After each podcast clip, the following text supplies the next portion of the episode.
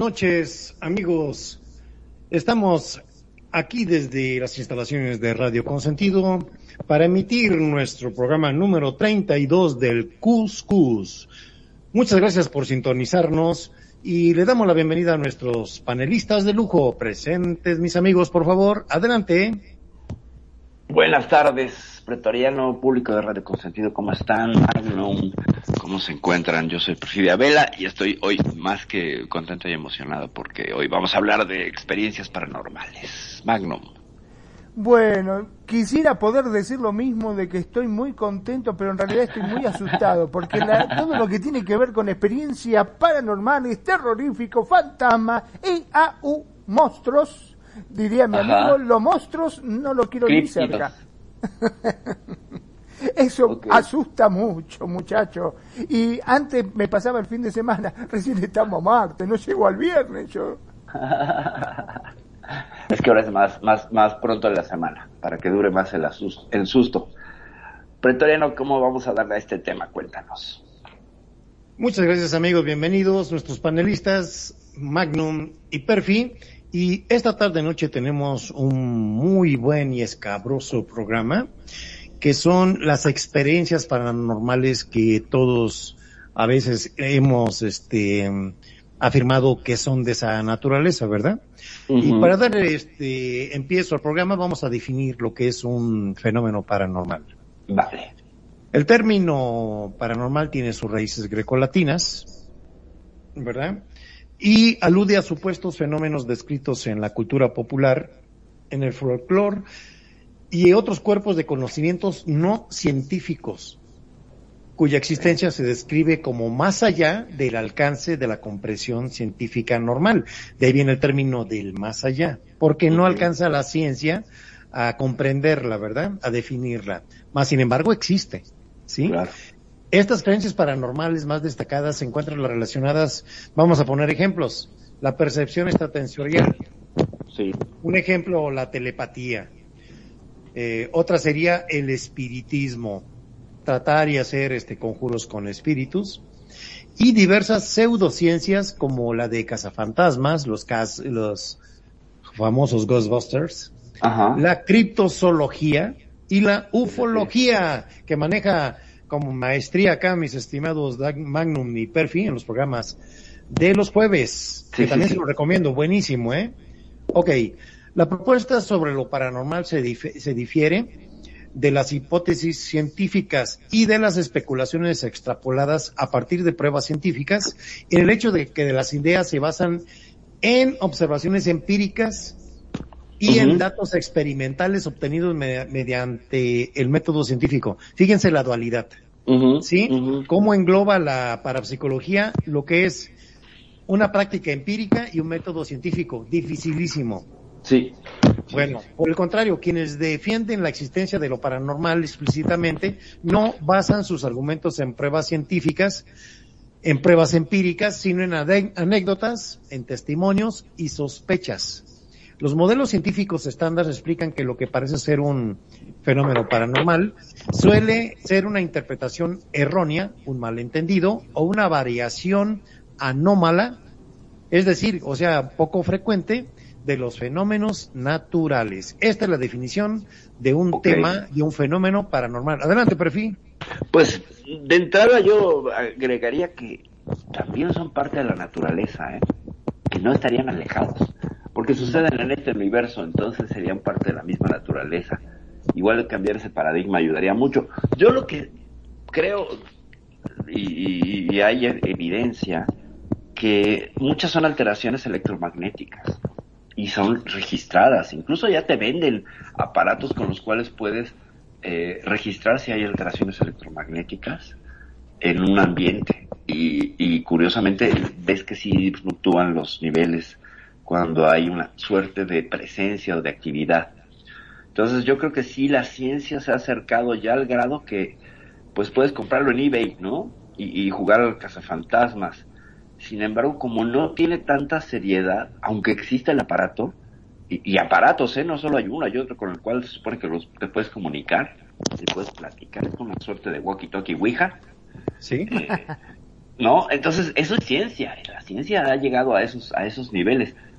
Hemos eh, adaptado nuestro, nuestros sistemas de medición, que finalmente la ciencia pues es medición y comprobación, a algunos fenómenos que han sido revisados y revisionados eh, por pares y siempre surge esta cosa donde cuando ven que hay más o menos evidencia, pues viene ahí un poco de la teoría de la conspiración, que no es tanta con los fantasmas como lo sería con la ufología, pero suelen ser acallados, ¿no? Suelen ser eh, minimizados y, dejados en el ámbito de lo vernáculo, de la anécdota, de lo folclórico. Entonces, eh, como que todavía nos falta entender que ciertamente si hay una ciencia de lo paranormal que sí mide y que sí está obteniendo datos que no son concluyentes, porque evidentemente somos muy exigentes y requerimos tener todos los pelos de la burra en la mano, pero ya tenemos uno que otro, ¿eh? Ya tenemos uno que otro, y eso me parece interesante. Magnum, no sé cómo veas, que ya podemos medir si hay fantasmas en tu casa o no. Mira vos, eso la verdad que asusta bastante, pero te voy a decir una cosa, hay eh, normalmente, si vos vas caminando y ves un objeto en el aire y decís, wow, es un ovni, mira, ahí hay un ovni, seguramente vas a encontrar muchísima gente que diga, no, ese es el planeta Marte o es eh, el reflejo de una lechuza. Eh, hay muchísimos escépticos que van a poner a prueba y que van a tirar por el piso aquello que vos lo digas. Es más, yo creo que viene y te baja, te toca el hombro y vos decís, hay un marciano, mirá, está ahí. Y alguien se va a parar y dice, che, qué buena máscara, mirá, hasta parece real y todo, qué bien. No te creen, no te lo creen. Ahora, vos llegás a decir, che, vos sabés que estaba en casa y vi que se movió algo y pasó una sombra, salen todos corriendo despavoridos porque todos te creen. No sé si a ustedes le pasan, pero he notado que cuando uno habla de fantasmas, de cosas paranormales, nadie lo pone a prueba, nadie lo pone en duda. Todo te dice, ah, sí, debe ser cierto, debe ser porque acá cerca había un cementerio o porque el que vivía anteriormente seguramente hacía este, pruebas satánicas, pero todo es como que lo van justificando.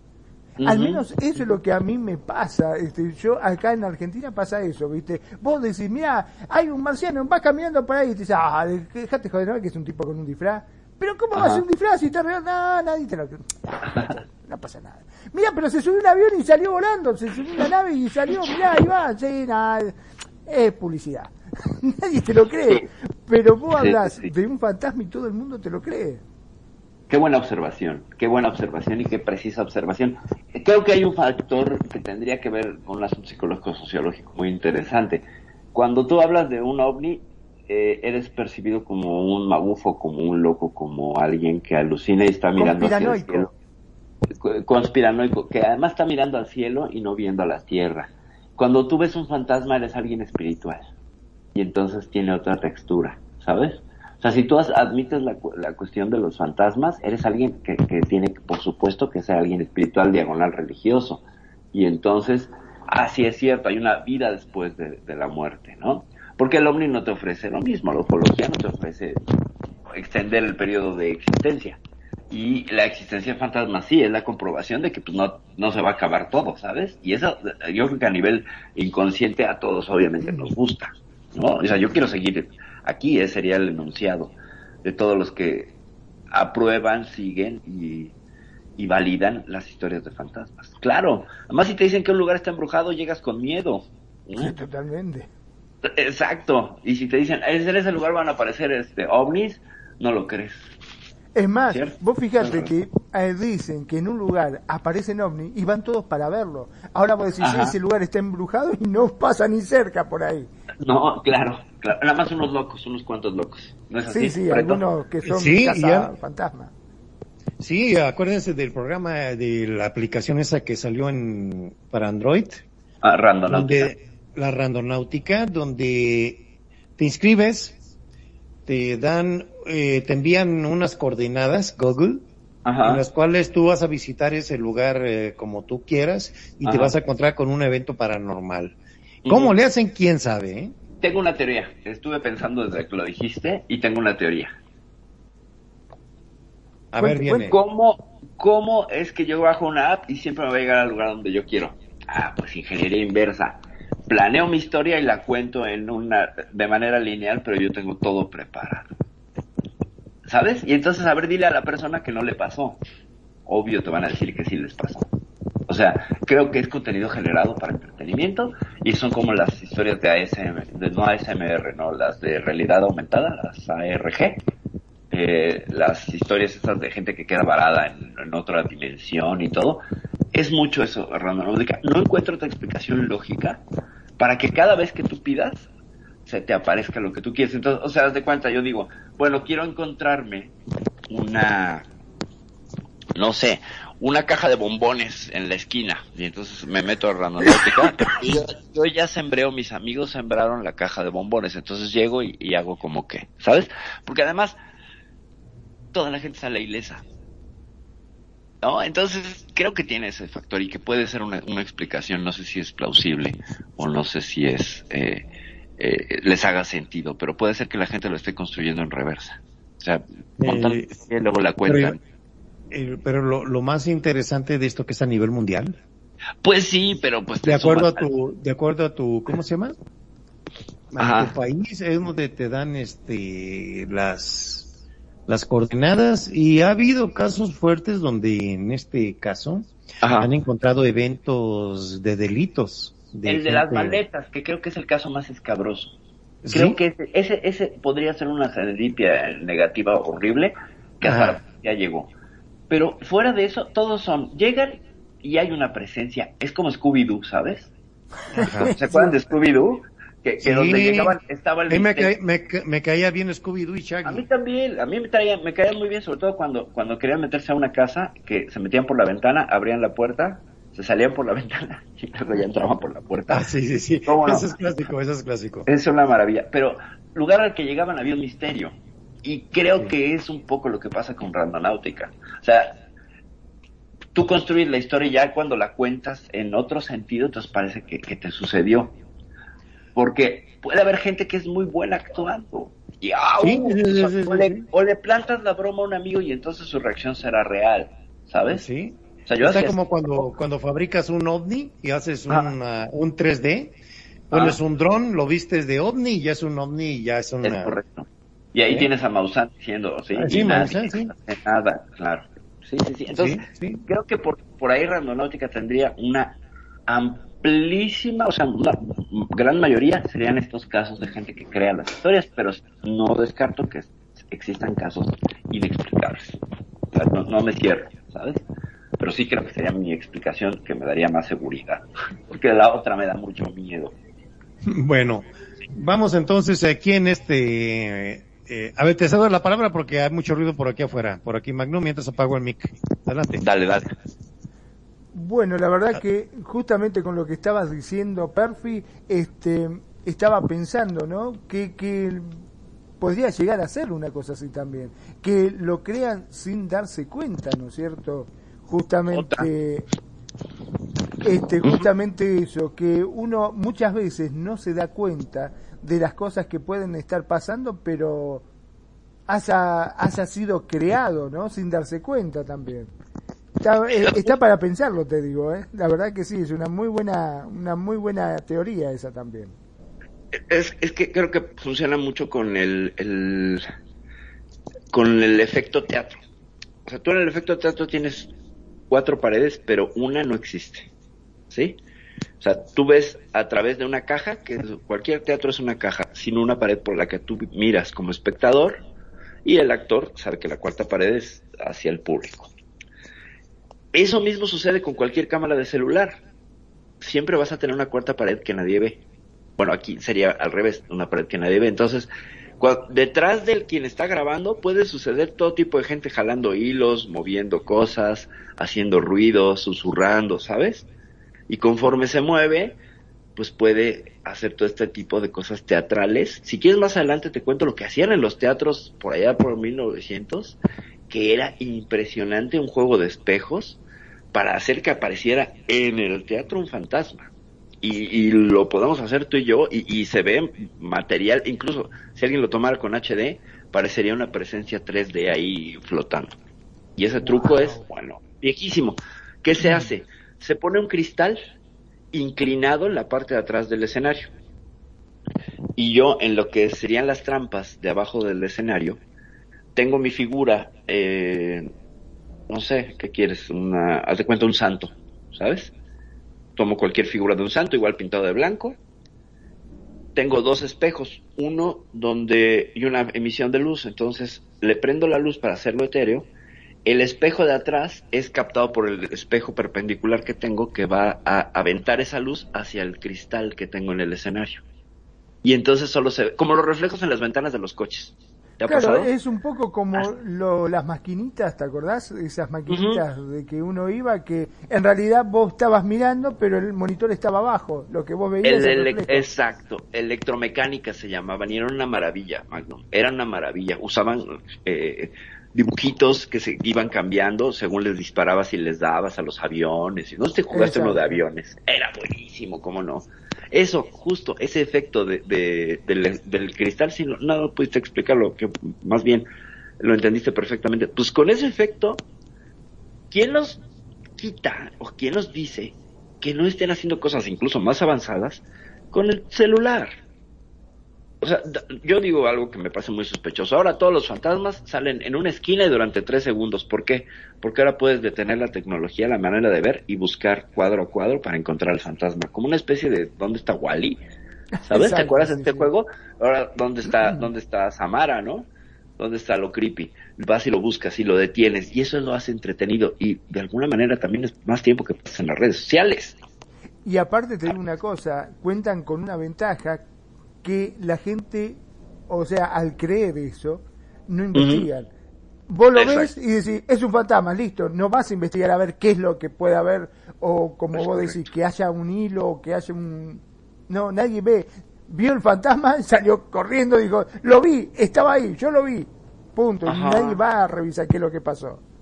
Acuérdate, Perfi, en las películas del santo, cómo hacían los efectos. ¿Cómo Con no? Los los rayos, con una lámina. Pero todo se veía, eso era lo maravilloso de las películas de Santo, que si parecía un murciélago, veías el hilo que lo sostenía al murciélago de goma. De, Bueno, de- una, de- una nota que leí, que leí, que me llamó bastante la atención, que es, es que en España Ajá. eh, aprecian tanto las películas del santo que las consideran la de, De culto. vampiro, de culto, fíjate. Ajá, Para ellos ajá. es una ma- maravilla.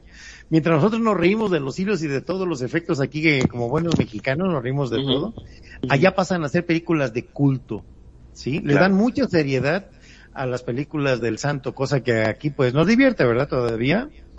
Es un personaje, ¿sí lo conoces este Magnum, al santo? El... el Luchador. Ah, no, no, entonces no, no. Si era luchador, no. Yo veía uno que era el santo, pero que era como si fuese investigador, Detective. una cosa así, ¿no? Espía. Espía, con exacto, Sean Connery.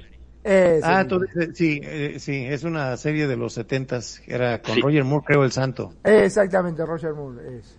Sí, sí, me acuerdo. Eh, muy ese chiquito santo yo, no muy el chiquito. que ustedes dicen, ¿no? No, tú, eh, acá decimos el santo del cavernario, Blue Demon y el Bulldog.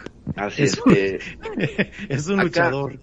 Ajá, es un luchador de, de- bueno, es un, un- un hombre que se dedicó a la lucha libre y en, gracias al cine, a la conjunción del cine y la televisión, este personaje que traía una máscara de plateada, De plata, sí. ajá, y, y su enemigo se llamaba el demonio azul.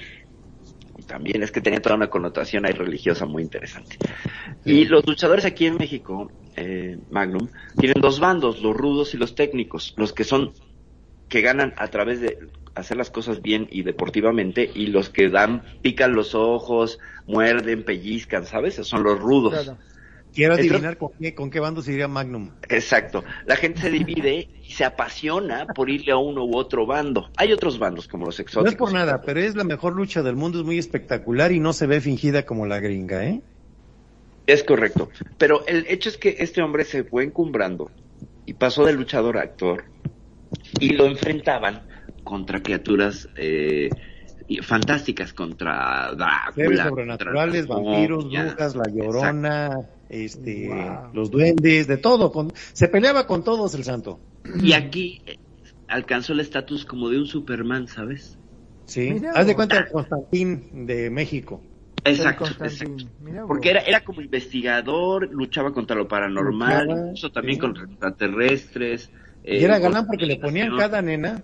Sí, claro, sí, sí, sí.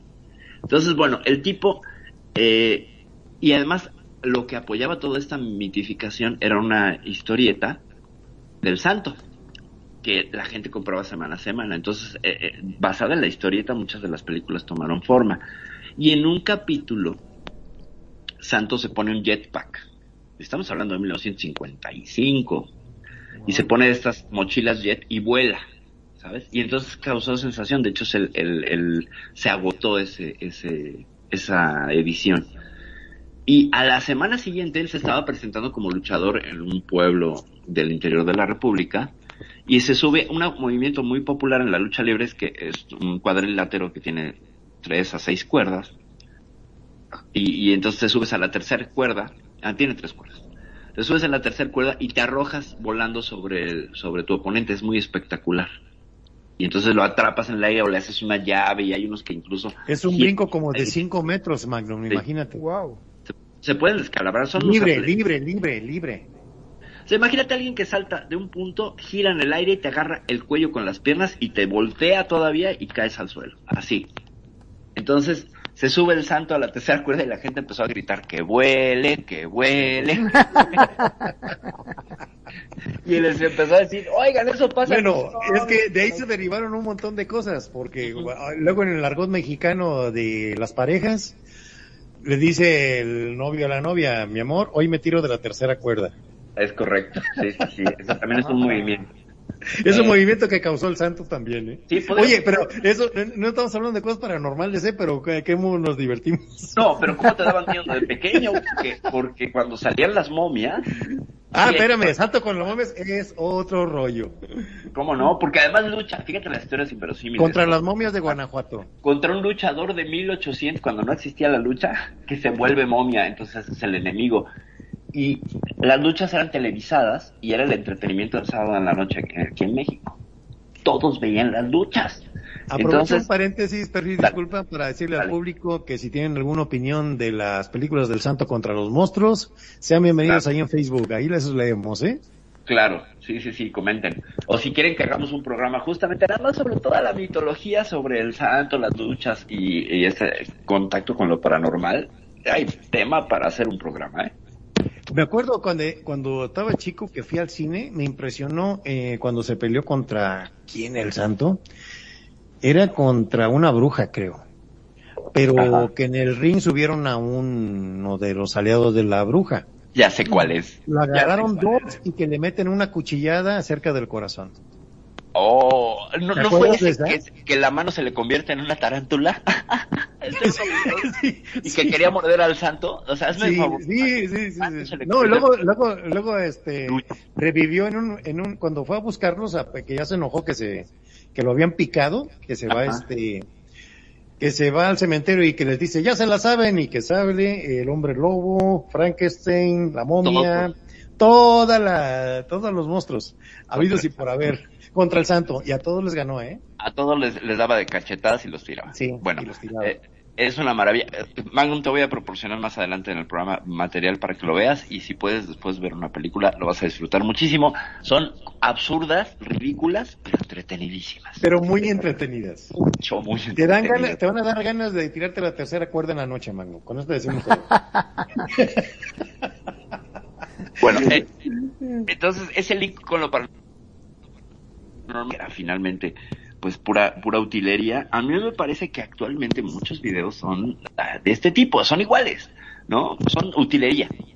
Eh, requieren de utilería o de trucos de edición digital, que sería bueno, la utilería llevada a otro nivel, ¿no? Pero hay otros casos que sí dices, hoy, ay, nanita, qué miedo, qué cuscús, porque si no podrías eh, enmarcarlos. Eh, me ha tocado ver cosas, de hecho con mi, con mi hija RL tenemos la dinámica de buscar videos así impactantes y de cuando en cuando en la semana nos estamos pasando. Mira este video, mira este video, porque le encanta lo paranormal a la chamaca. Y ves cada cosa que dices, híjole, no podría explicarlo. Aquí no, no podría yo eh, tratar de utilizar el pensamiento pragmático y, este y escéptico. La lógica. Sí, no, no me da, no me da. No sé si han visto uno de unas lavadoras que empiezan a girar. Están apiladas, es como una, como una lavandería y tiene una pared con seis lavadoras industriales. Y se salen y empiezan a girar y a moverse, pero están pegadas de manera que, ¿quién podría mover eso? ¿Quién podría a, a, utilizar un sistema mecánico, un motor para hacer eso? Es muy complicado. Entonces dices qué fuerza está jalando allí ahí eso. Déjenme, se, lo, se los busco en lo que en lo que Pretoriano o tú, Magnum, amplían los comentarios. Pero ahora okay, yo vamos... me pongo a pensar, perdón, ¿no? Pero si tiene Adelante. tanta fuerza como para hacer girar una lavadora, un, una cosa tan pesada de, de hierro, Ajá. ¿cómo lo que podría llegarle a hacer una persona, imagino? Imagínate. Sí, sí, Imagínate. Bueno, ahí ya aprovechando que están en, estamos en ese espacio, eh, vamos a ir definiendo eh, científicamente cómo denominamos un fenómeno paranormal. Va. ¿Sí? En este grupo, los fenómenos paranormales llamados de conocimiento son caracterizados por la obtención de información sobre el mundo exterior al margen de los canales sensoriales comunes. Ajá. Eh, son ejemplos los siguientes eh, fenómenos. Los llamados la percepción extrasensorial. Ajá. ¿Te acuerdas de Calimán? Lo hacía. ¿Cómo no? ¿Cómo no? La telepatía, eh, que es la comunicación o transmisión de contenidos de mente a mente. O, imagínate, así supuestamente hacen los aliens. ¿Sí? Es correcto. Pero también existe la telepatía del hombre animal. Ajá. Y entre animales también. Ok. Ajá. La precognición es Ajá. el conocimiento de sucesos futuros libres. Ajá, ¿Sí? O este, está muy buena esa definición. La retrocognición, el conocimiento de sucesos pasados ignorados por el sujeto. ¿Sí?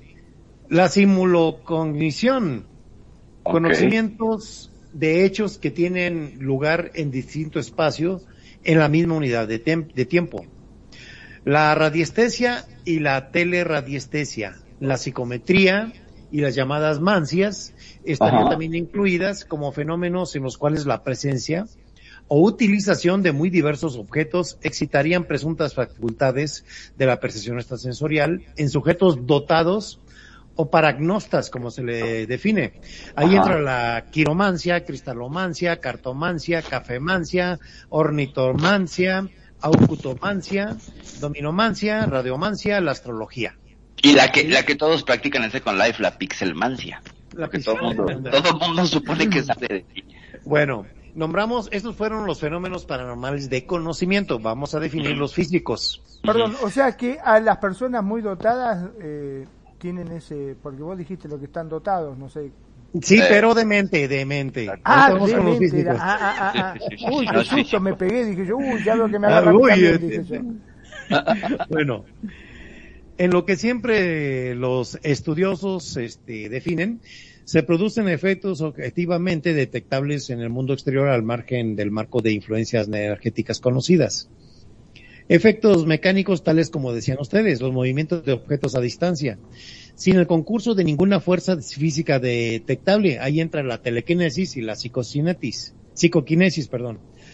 Eh, los e efectos gravitacional, antigravitacionales, la levitación, ¿se acuerdan de la escena del exorcista? Cuando se levantaba en el aire. Con la, la cama y todo. Exactamente, sí. Esa ahí entra la telequinesis y psicoquinesis. Eh, los cambios de estado de masa, que es la materialización, la transformación de energía, los cambios de temperatura, la producción de sonidos con diversos efectos electromagnéticos que son originados sin ninguna causa física conocida. La influencia que, agente, que, que ejerce aparentemente la concentración mental sobre una reacción química y sobre procesos biológicos.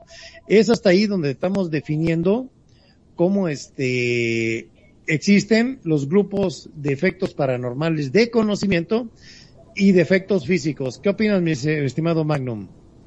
Sí, la verdad que es impresionante todas las cosas que hay, por favor. Este, mientras más uno sabe, eh, se da cuenta de que qué poco que, que conocemos, ¿no? Qué poco estudiamos.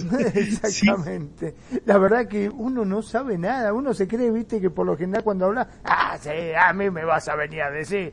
Pero cuando Sí. empezás a interiorizarte un poco, decís, miércoles, che, que la verdad no sabía nada de todo esto. Eh, sí, y nos damos cuenta que nos hace falta lectura, a ver, siempre, ¿verdad? Eso. Porque luego encontramos términos que no conocemos o nunca habíamos oído y ya nos empieza a des- eh, despertar la curiosidad, ¿verdad? A ver, esto lo oía acá, esto lo oía por allá. Bueno, hago el comentario. En la literatura especializada recoge ejemplos de fenomenología para la física. Entre otros están la fantasmogénesis, el estudio de los fantasmas, la bilocación, las personas que tienen la habilidad de aparecer en dos lugares diferentes al mismo tiempo. Wow. La Espero que ah, nunca le eh, agarren a las mujeres, porque si le agarra la bilocación, ¿te imaginas? Bueno, este término bilocación- lado. eh, se da mucho en las personas santas, te diré, ¿eh?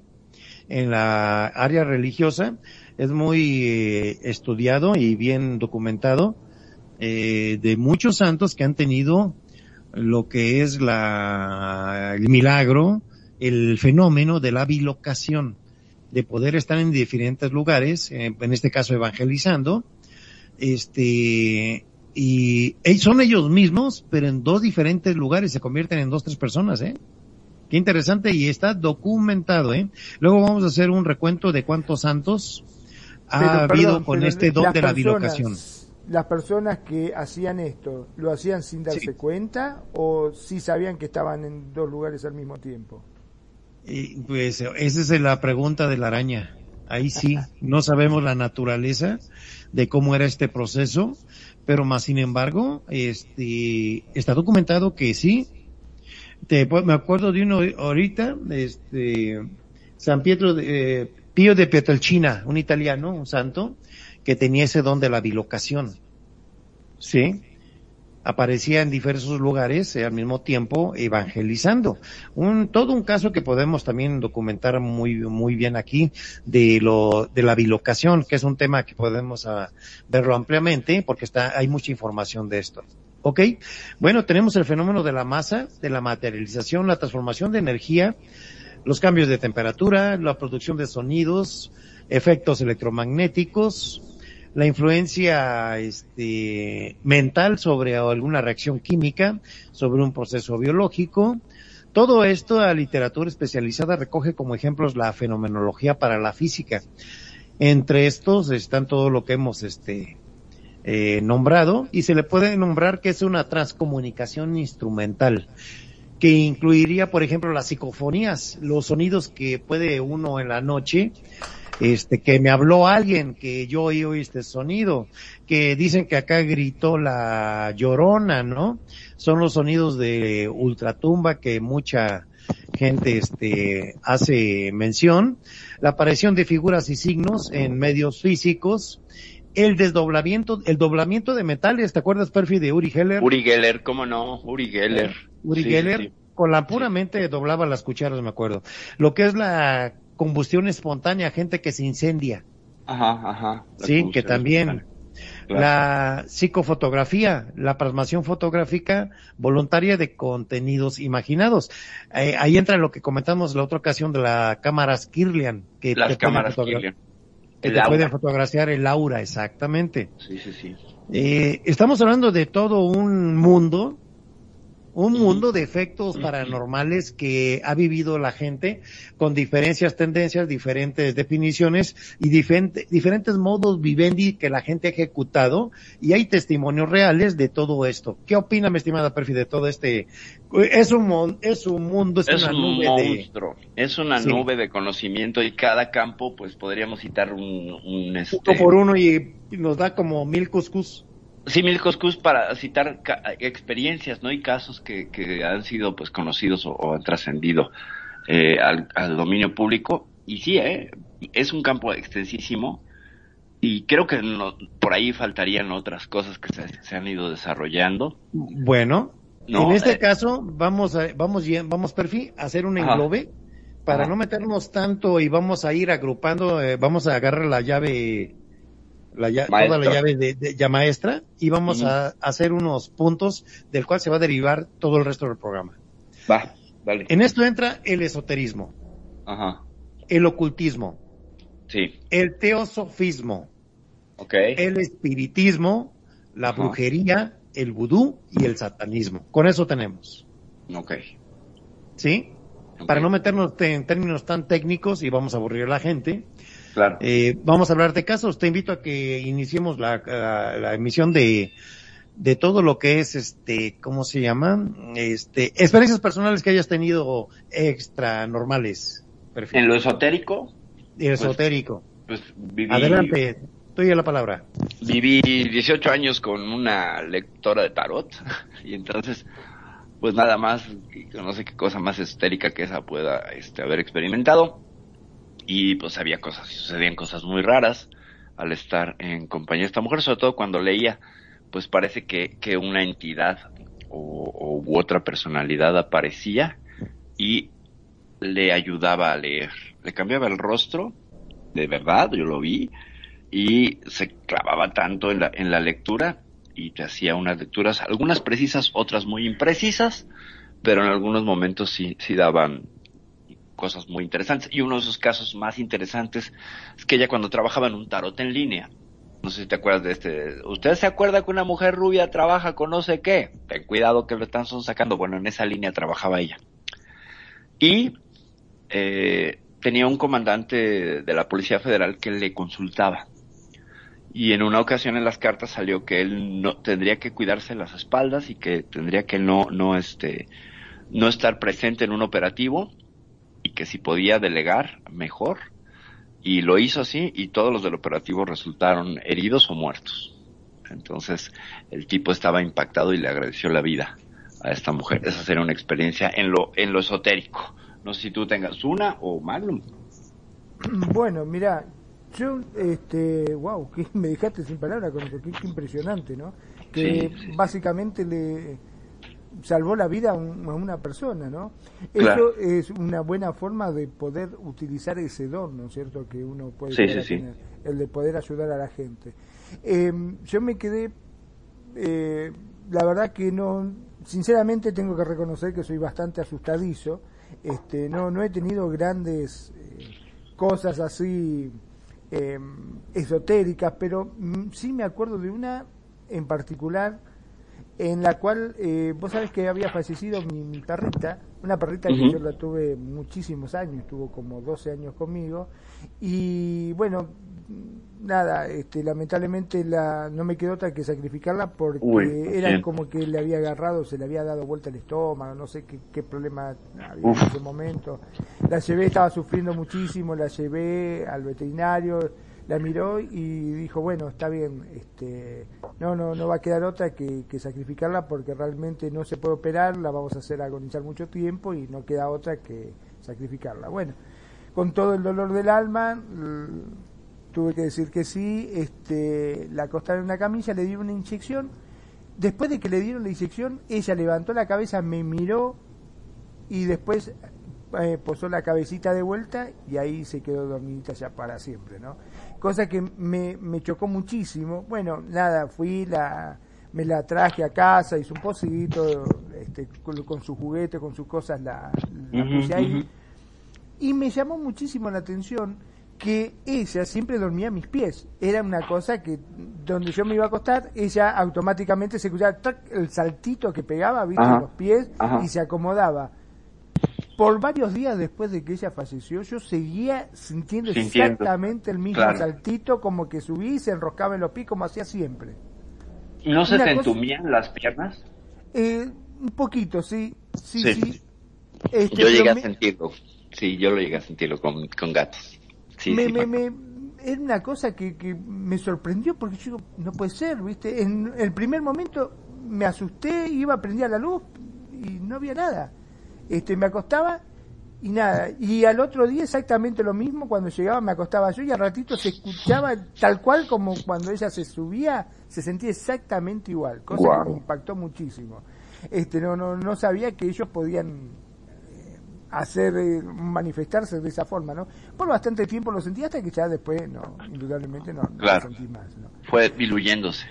Exactamente, ese fue Bueno, uno. ac- Y otro que sentí así fue una vez este, en un supermercado, creo que ya lo había contado este al aire, Venga, venga. que iba a comprarlo más bien, iba por un pasillo en la cual estaba solo y en un- una góndola donde había panes, un pan no era que se cayó, es como si alguien lo había agarrado y lo hubiese revoleado, lo hubiese tirado. Este, yo me quedé impactado con eso, había justamente un, un muchacho que venía de enfrente, uno de los repositores, los dos Ujú. hicimos, vimos la comba que hizo ese pan, los dos nos miramos y agarramos, los dos doblamos, ninguno de los dos quiso pasar por ese pasillo. Claro. ¿no? ¿A- ¿Qué puede impulsar un pan de una góndola, no? Y luego que haga además este, una parábola y caiga. Telequinesis. Puede ser, o, o ser directamente jalado por una entidad, lo cual a mí me lleva siempre a pensar, ¿por qué las entidades tienen que estar haciendo ese tipo de ociosidades de destrucción, a menos que sean gatos que tiran todo de las mesas? Pero Sí. siempre es una cosa de tirar objetos, ¿no? O sea, va hacia el desorden. Siempre me ha llamado la atención y sobre todo abrir puertas. Yo creo que cuando uno se muere le dan un curso de cómo abrir puertas en estado etéreo. Bueno, aquí hay una encuesta este, que se hizo en Estados Unidos Ajá. Eh, con respecto a los, eh, lo que son las este, experiencias paranormales. ¿Sí? Salió a los encuestadores a preguntarles este, a la gente qué era en lo que más creía. ¿Sí? Y aquí está por porcentajes el resultado. El 41% de la gente en Estados Unidos cree en la percepción extrasensorial. ¿Sí? El 37% cree en las casas embrujadas. El 32% cree en los fantasmas. El 31% en la telepatía. El 26% en la adivinación del futuro, en las premoniciones. El 25% en la astrología. El 21% cree en las brujas. El otro 21% en la comunicación con los muertos. El 20% cree en la reencarnación y el 9% en la canalización de entidades espirituales. Este es el segmento de la encuesta eh, de, de cómo la gente en Estados Unidos capta el tema paranormal. ¿Sí? En el, vemos que ahí en percepción extrasensorial, ahí tenemos la, ¿cómo se llaman las películas esas en serie, Perfi? Donde todo es Eh. ¿Cuál? sagas, ¿no? ¿O cuáles? Y no, este, tiene su nombre, eh, que cada rato de fen- de fenómenos paranormales. Ah, ah, ah, actividad paranormal. Tema paranormal, exacto. Actividad paranormal. Bueno, para mí aquí faltó que, eh, que le pusieran el número uno, Ajá. que creen mucho en los zombies. Ah, cómo tienen el culto a los zombies. Es, es cultural, sí, es una cosa cultural. Sí, los norteamericanos tienen mucho el culto del, del, del Walking Dead, pero eso a partir de la... Yo creo, bueno, podríamos trazar más eh, hacia el siglo XIX, algunas de las raíces, pero la popularización vino con las películas de, de este hombre Romero, César Romero, me parece el gran maestro de, de- de la cultura zombie y de la amenaza del, del muerto que se levanta y te persigue, ¿no? Que te invade y que te va a buscar a, a tu casa. O sea, ya no era que tú fueras a meterte a una casa embrujada, ahora ellos venía el terror paranormal a tu casa y se quería meter. Si se fijan, eh, cambió el paradigma del terror. Antes era la gente que llegaba a castillos, a cementerios y ahí pasaban las cosas. pero con los zombies el terror salió de la, el video de thriller. Sales de, de- del cementerio a buscar al vivo, a su casa. O sea, no hay manera de dónde esconderte, por eso los zombies son tan terroríficos. Entonces, Sí, ca- causan mucho, este, ¿cómo se llama? Mucho furor Ajá. en las, en las, este, en todo lo que son las, las sagas. sí. Sí. Y, por ejemplo, eh, ahorita bien atinadamente dijiste el Walking Dead. Ujú. Sí, sí, ¿eh? sí. Y todo viene de la cultura del vudú. Sí, claro, claro, claro. Eso Sí. supongo que, que se debe haber extendido a través del Bayou, ¿no? De toda esta cultura que hay Sí. ahí en Luisiana, en Orleans. Nueva ¿Qué Orleans de los africanos. Sí, que es un lugar muy cargado, ¿no? O sea, muy, muy cargado y tiene unas historias muy interesantes. Es un lugar muy interesante. Vamos a exportarles a la Llorona desde aquí, desde México mejor. Ándale. O los nahuales, ¿no? Acá tenemos Los nahuales también, aquí tenemos una cultura muy amplia eh, de espantos en México. Lo que, a ver, tengo una pregunta, Perfi. Venga. En, en el argot eh, urbano de México, eh, ¿cuáles son los espantos que más miedo le tiene a la gente? A la llorona, número uno, siempre. Número, ¿no? La siempre. Llorona. La llorona. Y ya ahí se va a regionalizar. Porque Eh, hay lugares donde está el chaneque, ¿no? Que son estos. El cha- estos los juguetes. duendecitos. los Ajá. duendecillos, sobre todo en lugares que son como tropicalones como pues Veracruz, este Guerrero, hay mucho chaneque. ¿Cómo Eh, se llama en, en Yucatán? ¿Cómo se le llama? Aluche, Es aluches. el aluche, ajá, ajá, se llama aluche. Y allá para el norte allá en Veracruz, los duendes. el duende. Y también existen en los ríos, hay- y hay, y hay unas ciertas costumbres.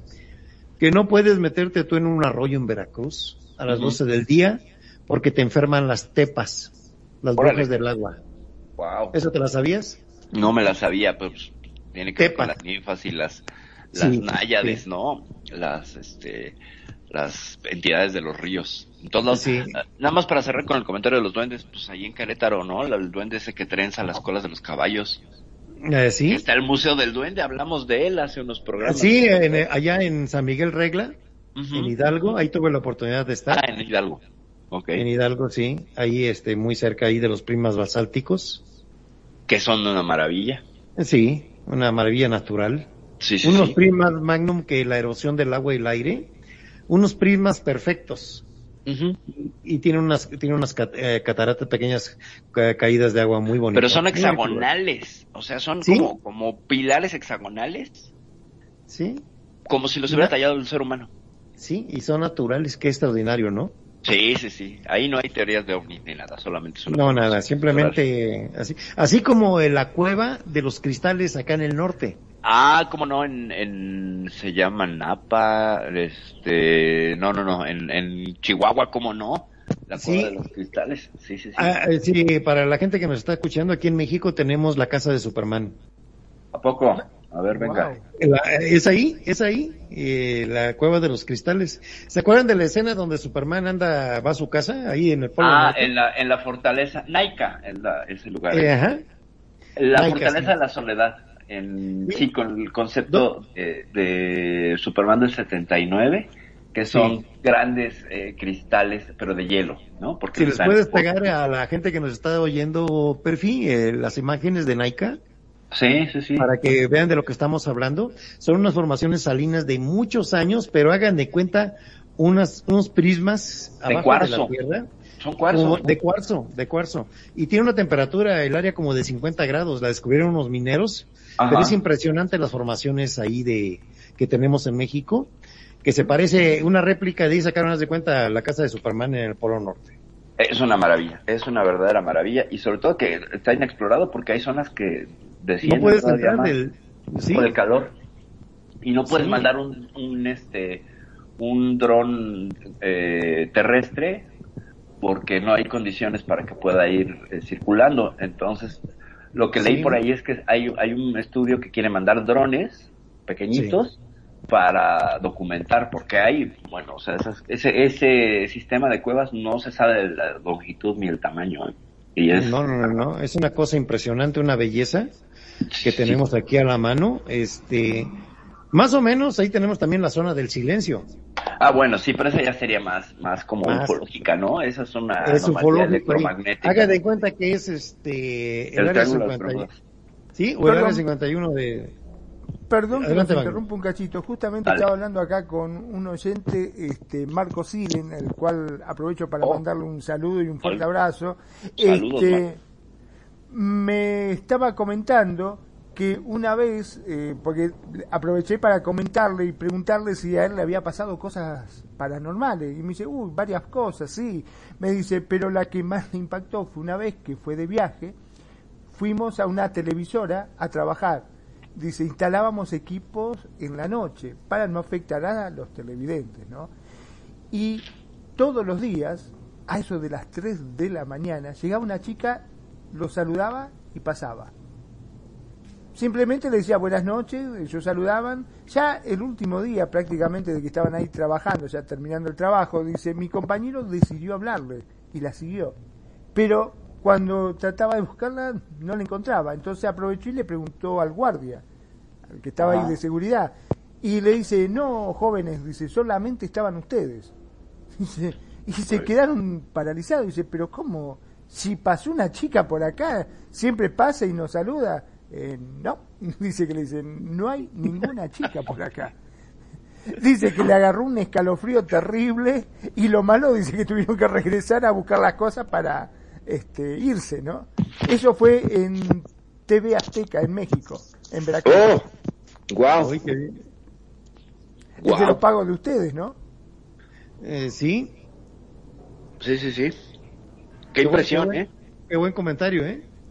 Qué buena está. Muchas gracias, Marco, por el, por Gracias el Marco, dato. saludos, gracias por no. sintonizarnos y le invitamos a- también a la gente que siga aportándonos cualquier experiencia que quieran compartirnos, con mucho gusto aquí se los vamos a, a, a tratar, ¿verdad? Yo ahí Y tengo varias, ¿eh? Yo ahí tengo varias. Viene, viene perfil. De una vez, ya. De una vez, de una vez. Yo creo que la verdad que estuve recopilando y que todas desean ser anónimas. Entonces no vamos a dar nombres, pero tenemos tenemos experiencias experiencias.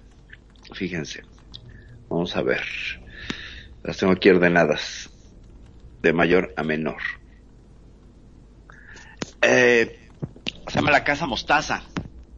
Eh, me cuenta una chica. En los últimos años de la primaria y hasta el primer año de secundaria, nos mudamos a una casa que estuvimos rentando unos cuantos años. Todos le decíamos la casa mostaza por ese color tan característico que tenía. Buena parte de mi infancia dormí en una litera con mi hermano, estando él arriba y yo abajo. Y al día de hoy, siempre que tengo que estar en una, prefiero por mucho la cama de abajo por la sensación de protección que me da. Por lo que pasaba en el pasillo del edificio mencionado anteriormente, me acostumbré a hacer una especie de tienda de campaña usando todas las sábanas que pudiese, ya saben, ¿no? O sea, pues, haciendo tu casita de campaña del niño, que siempre hace uno. Eh, usando sábanas, ¿no? Trabándolas con los fierros que sostenían el colchón de la cama de arriba, ¿no? Entonces, pues, me daba nervios dormir sin esa protección. Me daba miedo ver lo que pudiese acechar afuera. Y esta casa no fue la excepción. Pese a que me negaba constantemente a dejar eh, la litera, en algún momento pues comencé a verme la necesidad de tener un espacio propio, peleas con el hermano, privacidad, lo usual.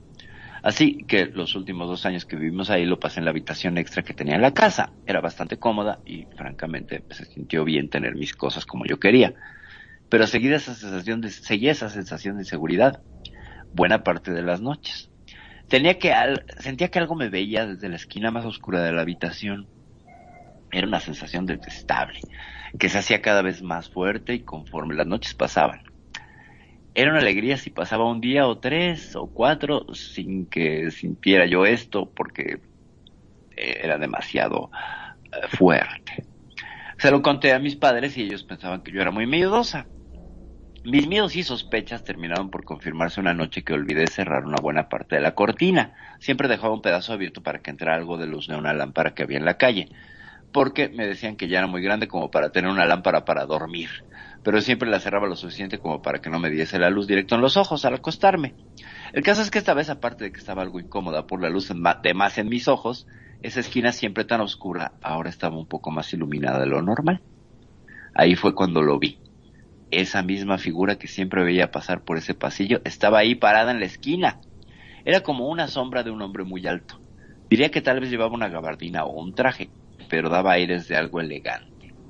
Simplemente estaba ahí parado viéndome.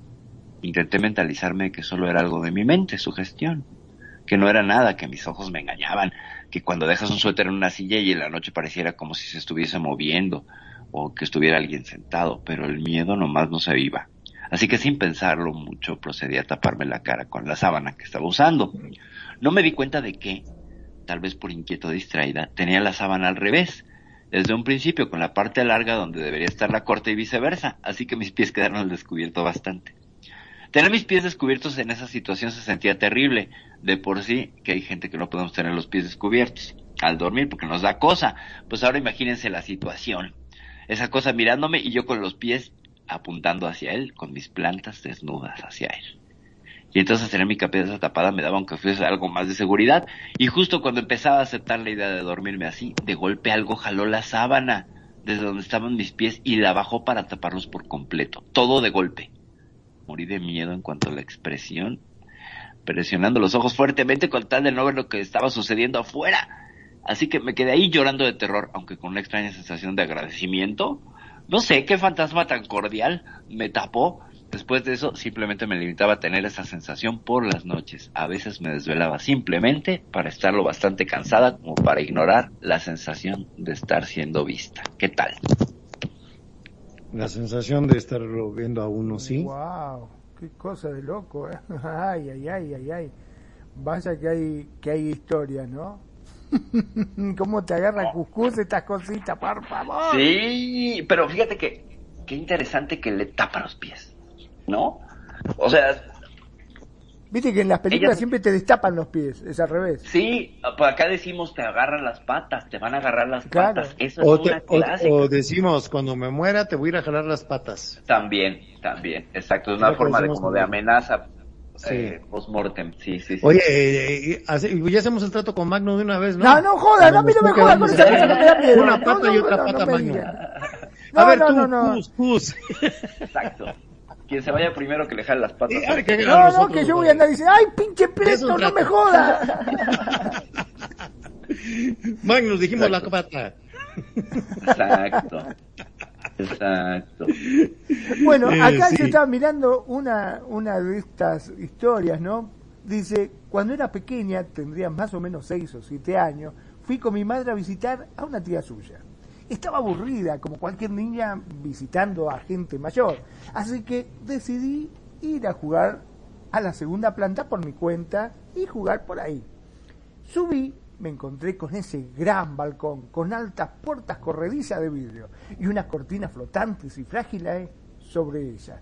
Decidí que sería divertido girar debajo de ellas y luego caminar para que recorriera mi cara como si fuese un velo. Bueno, está bien, cosa de chico pequeño.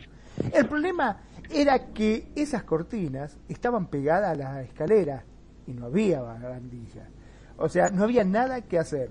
Una dura caída por esas escaleras hubiese sido más que doloroso, pero la verdad que no pensé en esto mientras jugaba.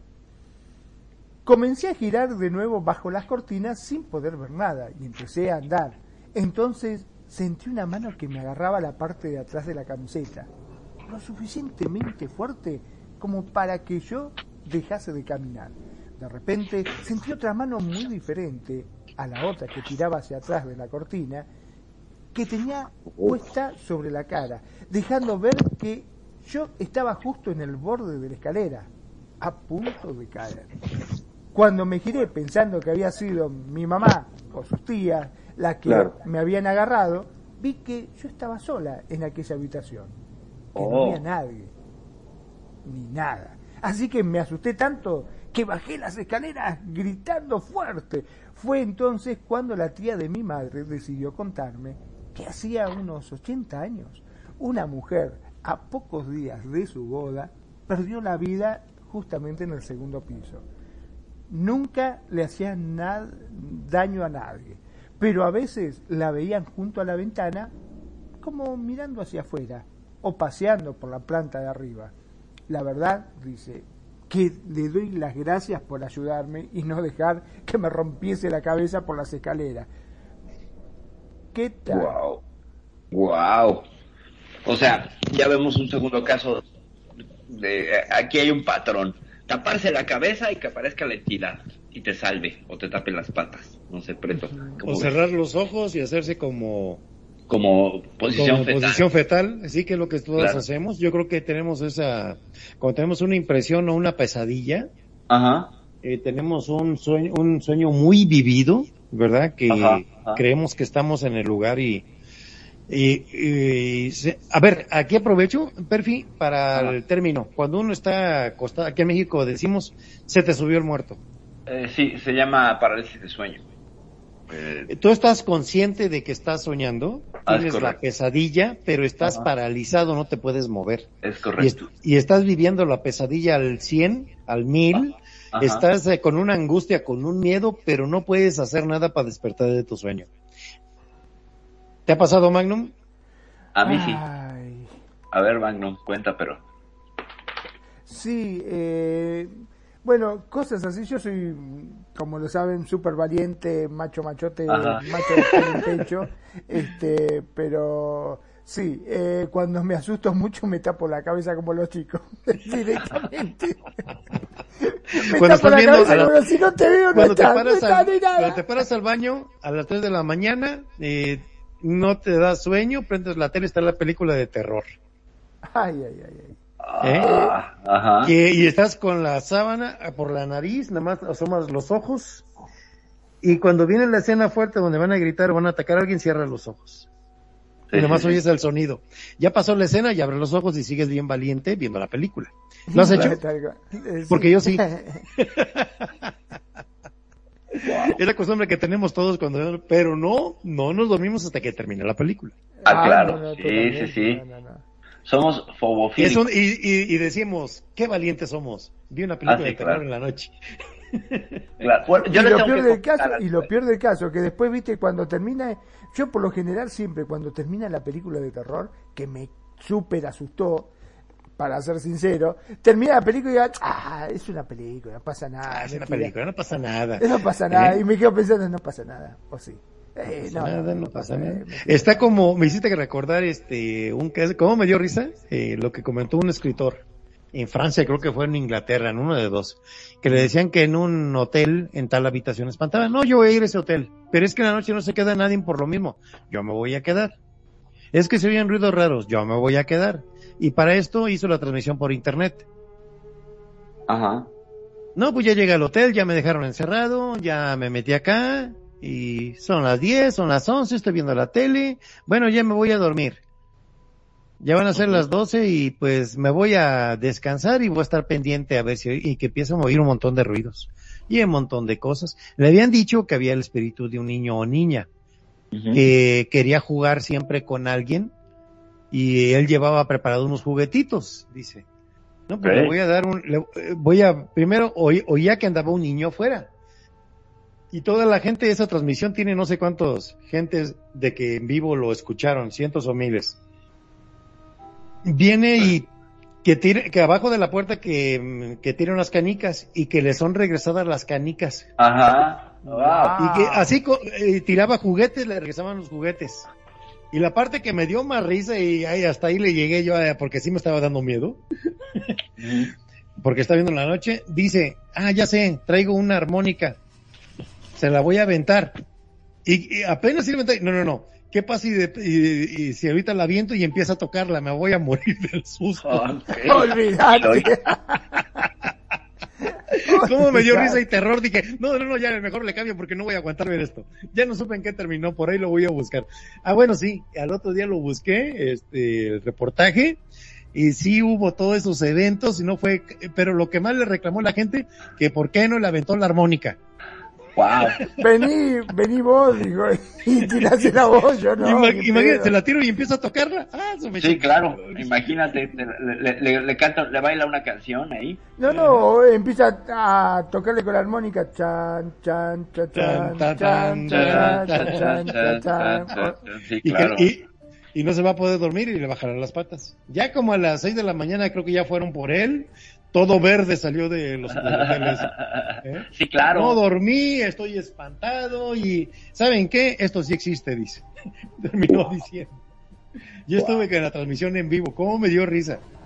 Wow, Me dio risa y me dio terror, ¿eh? Porque me Sí, puse claro. en su lugar y viví con él la transmisión en vivo. Fíjense nada más el poder Wow. de la radio, ¿eh? Cómo sugestiona. Eso. Acuérdense de Orson Welles lo que hizo. A ver, Perfi, Perfi Magnum se sabe en esta. Adelante. Venga, pues nada, en 1938 eh, Orson Welles, basándose en la historia de H.G. Wells, La Guerra de los Mundos, los dos Wells, qué curioso, eh, emitió una teatralización de la Guerra de los Mundos, donde se suponía que llegaban los marcianos y empezaban a atacar a las fuerzas norteamericanas y los desintegraban. Entonces, cuentan, un, hay dos versiones, una donde la gente entró en pánico, los que escuchaban no entendieron que era una eh, teatralización, y entraron en pánico, llamaron a la estación de radio, a los periódicos, eh, hubo disturbios, bla, bla, bla. Esa es la versión exagerada. Hay otra donde dicen que rara, que no había suficientes eh, aparatos de radio para 1938 en Estados Unidos como para impactar de esa manera y que en realidad tampoco tenía tanto, tanto rating el programa, que justamente por eso estaban haciendo esa, ese ejercicio, y que quien lo escuchó, pues bueno, sí se mal viajó, ¿no? Pero que no fueron tantas personas. Hay dos versiones, están muy encontradas, pero pues bueno, eso pasó en 1938 con el señor, o, o 1934, no sé, con Orson Welles. Ya. Sí, son, son los eventos de que ahí entra, eh, puede, puede entrar eh, en un término.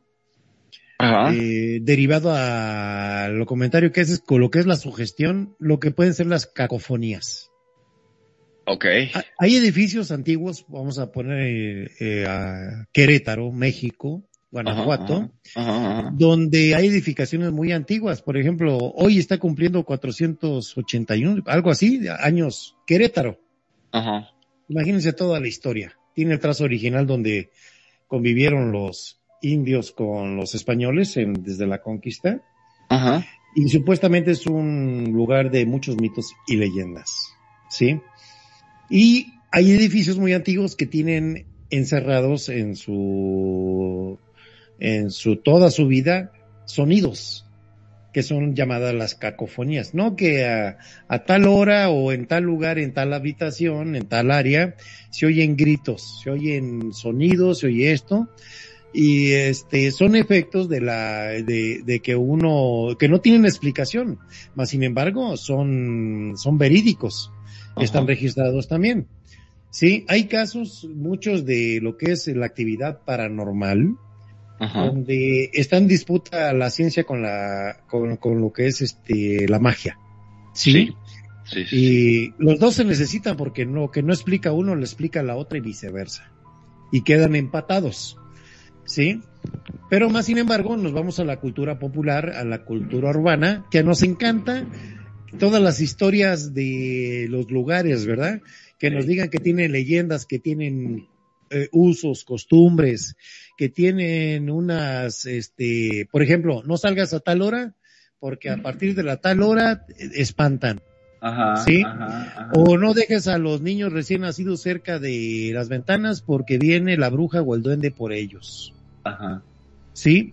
Aquí hay una cultura muy arraigada sobre los duendes que se llevan a los niños, ¿verdad, Perfil? Sí, sí, claro. Sí, y bueno, en todo el mundo, ¿eh? Todo el En mundo, todo el sí. mundo hay, hay esta historia del temor de que la bruja viene y se chupa a los niños. Hay que ponerles, vestirlos de rojo o hacer una serie de, de rituales, ¿no? Para evitar, y ponerle Hay que amuletos para evitar. protegerlos o los llevas en el- los llevas en, eh, está muy bonito los niños, los llevas en la calle y Ah. les hacen el mal de ojo. Exacto, y hay que tenerlos con algo rojo también, ¿no? O tiene, o la persona que lo está mirando tiene que ir a tocar al niño. Sí, para que se desactive esa. ¿Te- Esa- a, a ti, a ti, Magno, no te hicieron mal de ojo? Ay Dios, si yo te contara, yo era tan bonito, tan bonito cuando era chiquito que a mí me dijeron, me dijeron. ¿eh? Sí, a mí me dijeron que me cambiaron. Con eso te digo Ah, todo. Te cambiaron. Me, me de cambiaron, me cambiaron por otro bebé. Ah, ok. Sí. Sí, me dijeron, ya me llegó la información que en vez de acta de nacimiento tienes fecha de captura, Magnum. Fecha de captura. Así me dijeron. Está bueno. ¿eh? Sí, muy bueno. Bueno, es para reírse. Bueno amigos, Ay, aquí en este, en esta parte del programa eh, estamos este, viendo lo que son los casos personales de, de, de lo que era para psicología. Vamos a agarrar los generales mientras contesto el teléfono. Adelante amigos. Dale, pues Bueno, nada. es que Este, realmente eh, yo cuando era chiquito dicen que era tan feo, tan feo que eh, una vez le decía yo a mi mamá, ¿por qué no me llevas al zoológico? Y dije, no, si te quieren ver que te vengan a buscar, dijo. A les cobramos Claro. 2.50 por la visita. Por la visita, sí, sí, sí. No, pero bueno, sí hay, hay muchas historias relacionadas con bebés, ¿no? Y hemos visto, por ejemplo, a mí algo que me impresiona son los bebés estos que se paran en el borde de la de la cuna y que parece que alguien los está sosteniendo. Eso sí me da miedo. O, o que aparecen, en- se mueven los ositos dentro de sus eh, Cunitas. cunas, sí, sí son de temerse, eso es- porque es actividad, una amenaza directa sobre alguien indefenso, ¿no? Pero es como que ellos hablan con alguien. Vos viste que eh, También, yo lo he visto también. eso con mis sobrinos, por ejemplo. Este, cuando eran chiquitos que estábamos nosotros ponerle, no sé, en, en otro lado, en, en el comedor, y me dice, ¿por qué no te fijas a ver qué está haciendo este Pablo? Bueno, a ver si está dormidito. Y cuando voy, estaba paradito, agarrado así el coso, pero como con alguien, ¿viste? Y hacía así con la manito, como que estaba jugando con alguien. Así, ¿con quién está? Si está solito, ¿sabe? Como pegué media vuelta, me fui y digo, está paradito, se ve que se despertó. Le dije, ¿viste? ¡Wow! Sí, sí, era como que estaba jugando así con alguien, con la manito así, así, se reía, ¿viste? Como que, no sé con quién, pero bueno, porque estaba solito, ¿no? Obviamente. ¡Wow! Sí, sí, esa cosita me, me dio bastante miedito y en varias eh, oportunidades me ha pasado de estarlo observando y como que está jugando y por ahí como que se da vuelta y como que mira a alguien y como que jugaba con alguien, ¿me entendés? Y vos decís, Ujú, "¿Pero ujú, ¿qué es lo que pasa? O sea, no, no, no. Es raro, realmente es como que sí. ellos ven algo que indudablemente nosotros no vemos. Nosotros no. Los amigos imaginarios, ¿no? Todas las historias de los amigos imaginarios.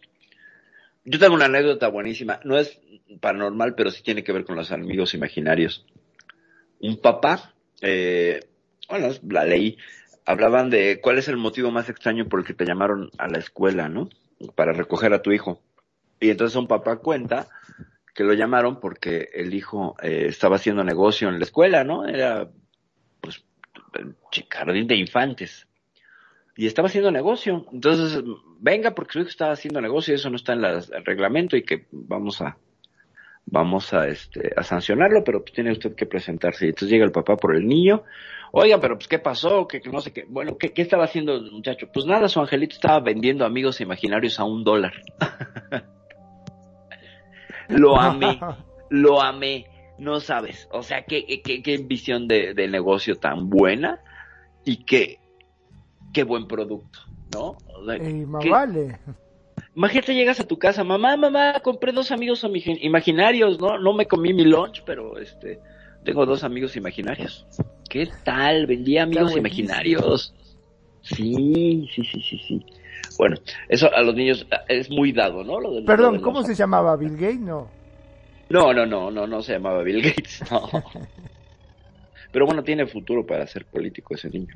Poder. Que sí, no manches. No, son amigos imaginarios.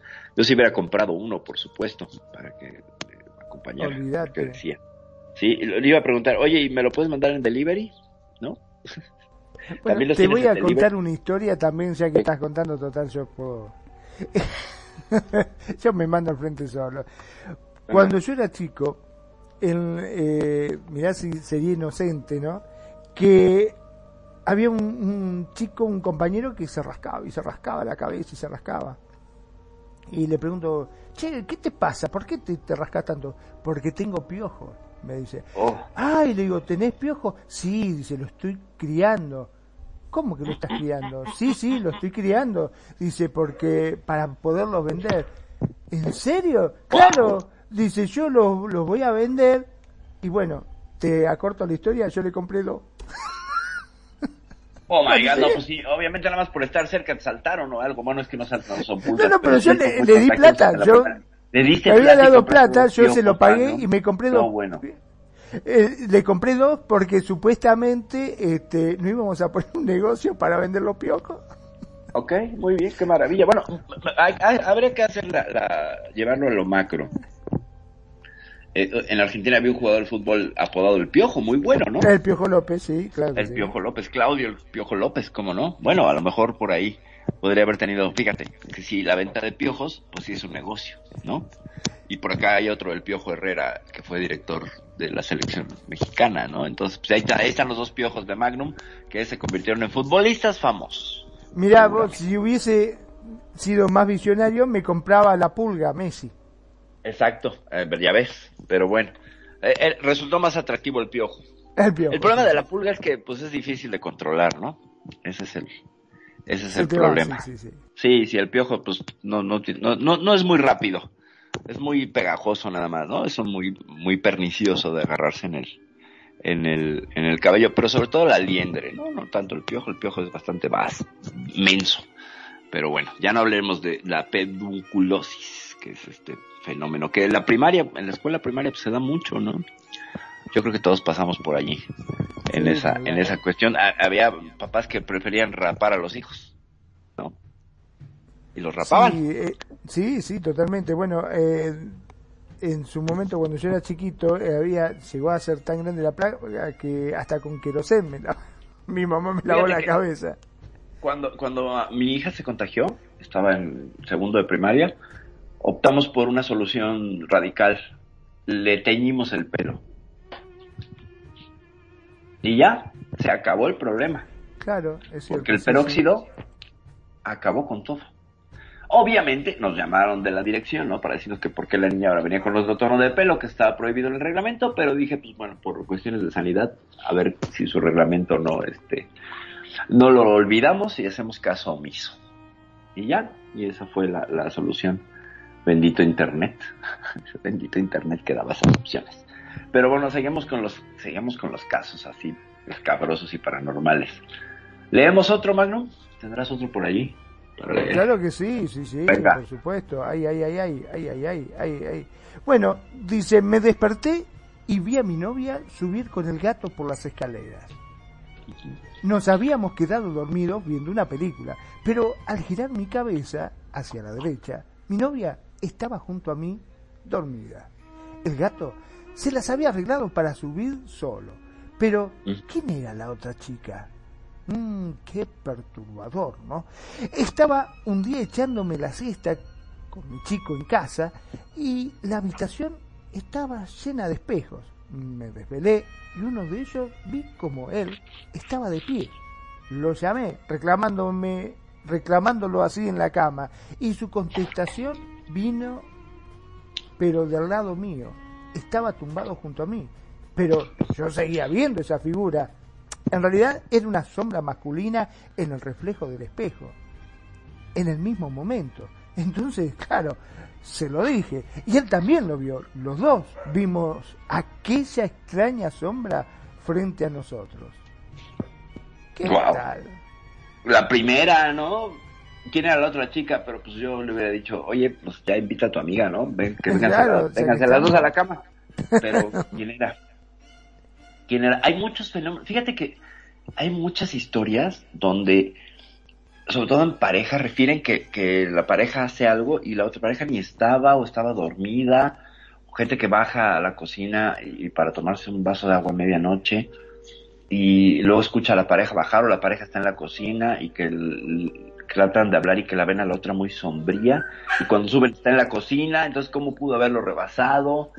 Hay muchas historias de eso. No sé, no sé dónde englobarlas, ahorita que venga Preto le comentamos, pero tendría que ver como con estos gemelos malditos, ¿no? El doppelganger, que sería esta desdoblamiento. También eh, con el tema de los espejos, viste que siempre se habló de que los Sí. espejos podían llegar a ser como portales, ¿no? A otra dimensión. sí, y sí, cuando vos ves, hay muchísima historia. Inclusive en internet, sobre todo en YouTube, hay muchos videos de, de cosas extrañas, como por ejemplo, eh, había uno inclusive en la cual se veía, por ejemplo, eh, un candelabro que vos lo mirabas a través del espejo y estaba encendido. Y cuando vos lo mirabas físico, estaba apagado. O sea, el reflejo del espejo hacía que se veía pero perfecto, como que estaba encendido. Una cosa loca y lo mostraban así con la cámara, o sea, raro. Y le ponía el dedo arriba de la llama y todo y no, no, no. O sea, se veía como que estaba apagado, pero en el espejo Claro. se veía que estaba prendido. Wow. Qué impresionante. Qué impresionante. Me recuerdas un cuadro de un pintor surrealista René Magritte, que es una casa que se ve de noche, o sea, tú ves la casa y el árbol, la luz prendida, todo de noche, pero el cielo es de día, en el mismo cuadro, es una disonancia cognitiva preciosa y estética de jugar con los opuestos. Un poco es eso, ¿no? Un poco es esa, esa referencia de día y noche eh, conviviendo en el mismo lugar, lo cual nos rompe completamente, porque estamos acostumbrados a uno a otro. Claro, exacto. Y eso, y además es perturbador en sí, te habla de uh, como que te asomas a otra, a otra dimensión. Y los espejos, pues bueno, hay rituales y cosas, pero ya para cosas un poco más mm, mm, mundanas, ah, cuando tú te ves mucho al espejo empiezas a despersonalizarte y esto es un fenómeno psicológico comprobado que tú vas a dejar de reconocerte en el espejo después de mirarte mucho tiempo seguido. En una sola sentada y que te sientes a ver, vas a ver otro rostro. O sea, hay una distorsión ahí de la percepción que el cerebro empieza a generar. Y eh, pues tendrá que ver con, con este, yo no sé, exposición a la, a la, a la misma imagen o de dónde viene esa distorsión, pero sí es algo que comprobado cualquiera que lo haga le puede salir que deja de reconocerse incluso se, se hay una una cosa de verse como un monstruo en algún momento. Sobre todo si hay una luz incidental desde abajo como una vela lo cual también podría abrir un portal y que aparecerse alguna clase de entidad pues mejor no lo hagan No. ya no vamos a recomendar esas cosas sí no no es algo complicado pero sí los espejos tienen una una tradición muy larga relacionada con lo paranormal, ah, salvo la película El espejo asesino del 78. Ay, ese espejo grandote, sí, me acuerdo. Eh, que lo rompen y luego lo tiran al lavabo y bueno, sí, sí, sí. Sí, dentro de esa moda de que todo es asesino, los objetos asesinos, yo les recomiendo gente, la llanta asesina es una joya, una verdadera joya. Así se llama la llanta asesina y la verdad es que les, les puedo yo eh, garantizar que se van a divertir. Es una cosa impresionantemente bárbara. De diversión. Le damos la bienvenida a Marwa. Marwa, be welcome to the station. Thank you for being here. Aquí ha llegado Marwa a la estación. Mientras tanto, pues otra historia, Magnum, dale. A ver, Sale bien. eh, Te da bueno, miedo, pero sale, sale. Sí, sí, sí, salen bien, salen bien. Hoy es el día de las historias de Magnum. Bienvenida, Marwa. Welcome. Venga, y bienvenido, Preto. Gracias. Bueno, a principios de los años 90 trabajé en un periódico semanal a tiempo parcial, escribiendo anuncios. La noche antes de entrar a trabajar tuve un sueño donde una señora me decía, hola, soy Mae Congabel. Y charlábamos un rato. Cuando desperté me dije a mí mismo que había sido muy raro, pero no le seguí dando importancia. Recordaba el apellido de la mujer de mi sueño. ¿Por qué recordaba a un hombre anciano, miembro de mi comunidad, que lo tenía? No le conocía de nada, pero el apellido era bastante raro e inusual. Cuando llegué a trabajar y comencé mis tareas semanales, tres hombres bastante serios entraron y quisieron hablar con el editor y el propietario. Se metieron en la oficina, hablaron durante un rato y se fueron. Cuando mi jefe salió a comentarnos que teníamos que hacer un obituario sobre la esposa de Harold Congaber, llamada Mae. Casi me da un infarto. Yo no Wow. conocía a esa señora, ni siquiera sabía que Harold estuviera casado. Fue algo realmente raro. Mira vos. Wow. Wow. Qué nombre, ¿no?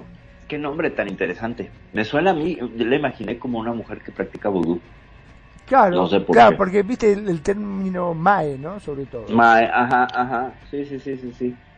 Sí, me, me, me- me la imaginé perfectamente una mujer afroascendiente eh, que practicaba vudú. Sí, claro. Sí, sí, sí. Yo me sé una anécdota, pero esta es terrible de, de, de la vida real. A ver, Ay, viene, a ver, viene. Mientras más este, terrorífica, mejor. Esta, esta es bueno. El tema es una, una niña que sueña, eh, está relatando su historia, del- tendría 13, 14 años. ¿Qué soñó? Que le decía una voz que, estaba en su, cuarto y tocaban la puerta. Y tocaban la puerta. Y en el sueño había una voz que le decía, por nada del mundo abras. No importa que sea alguien conocido. por nada del mundo abras. Entonces se despierta y se da cuenta que efectivamente están tocando la puerta. Se asoma la mirilla. estaba dormida ella en el sofá, estaba esperando al papá.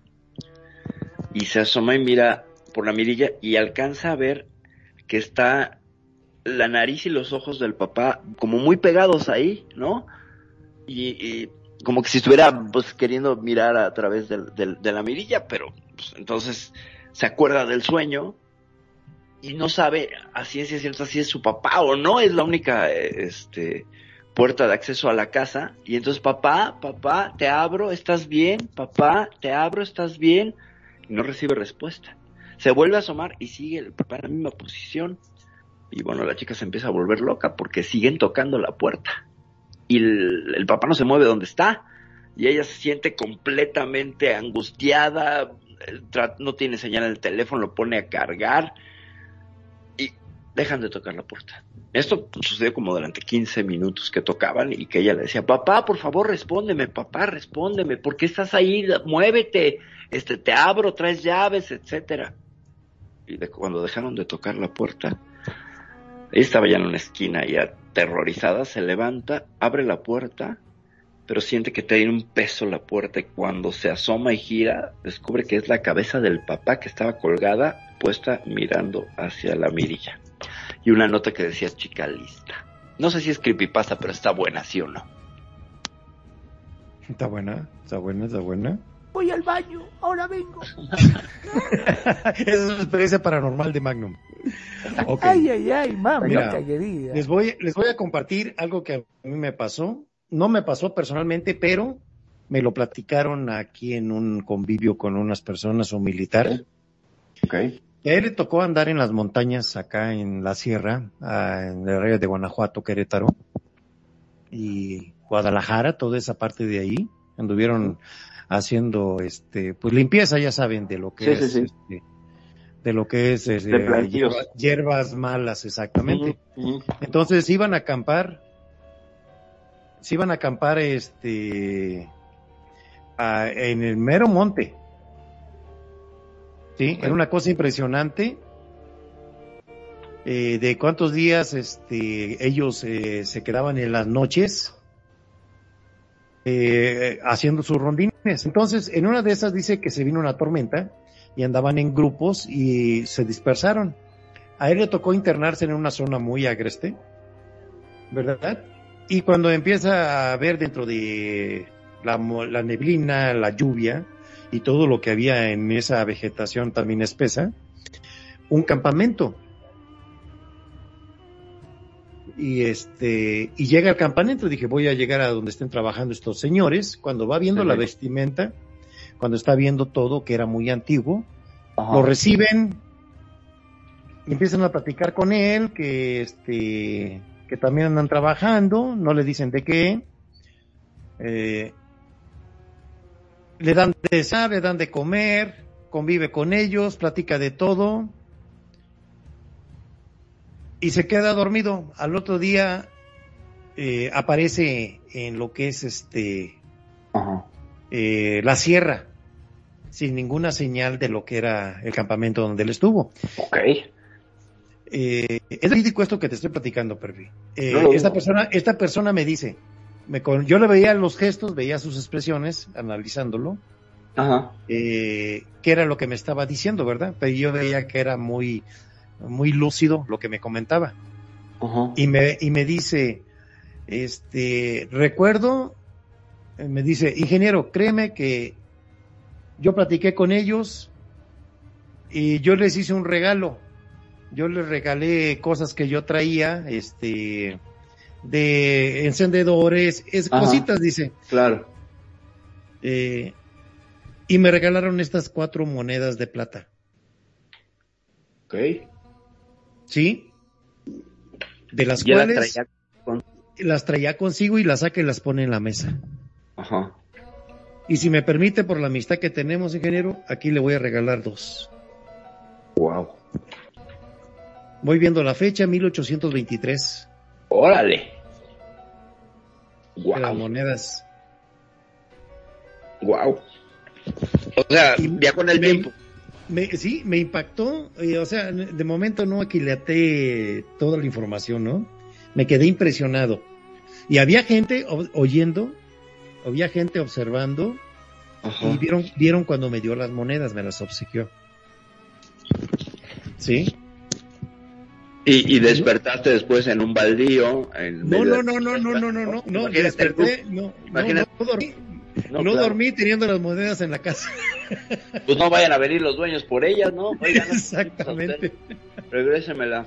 Si no, lo vamos a dejar. Eh, las puse en un lugar seguro, fuera de Claro. mi casa. Claro.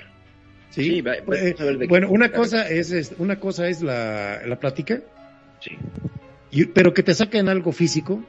Ya, no sé ya, el origen de las monedas esas. claro. Sí, sí, sí, sí, sí, sí. sí. Tanto puede ser un rollo, tanto puede ser cierto, por si sí o por si no. Yo pienso mandárselas a Argentina Magnum. Ok. A ver si anda por aquí. ¿Por qué? ¿Yo qué tengo que ver? Yo no hice nada. ¿No quieres unas monedas de plata? Son las No, monedas de plata de ya. 1823, en serio. No, a ver si Va viene con con- el fantasma y después me la pide. Ya, ya vimos lo que le pasó a Jack Sparrow con el tema este de las monedas, ¿te acordás Sí, que sí, estaban sí. en Gualichada? Ándale. Imagínate, se le va a poner cara de pulpo a Magnum. Claro, Imagínate. no.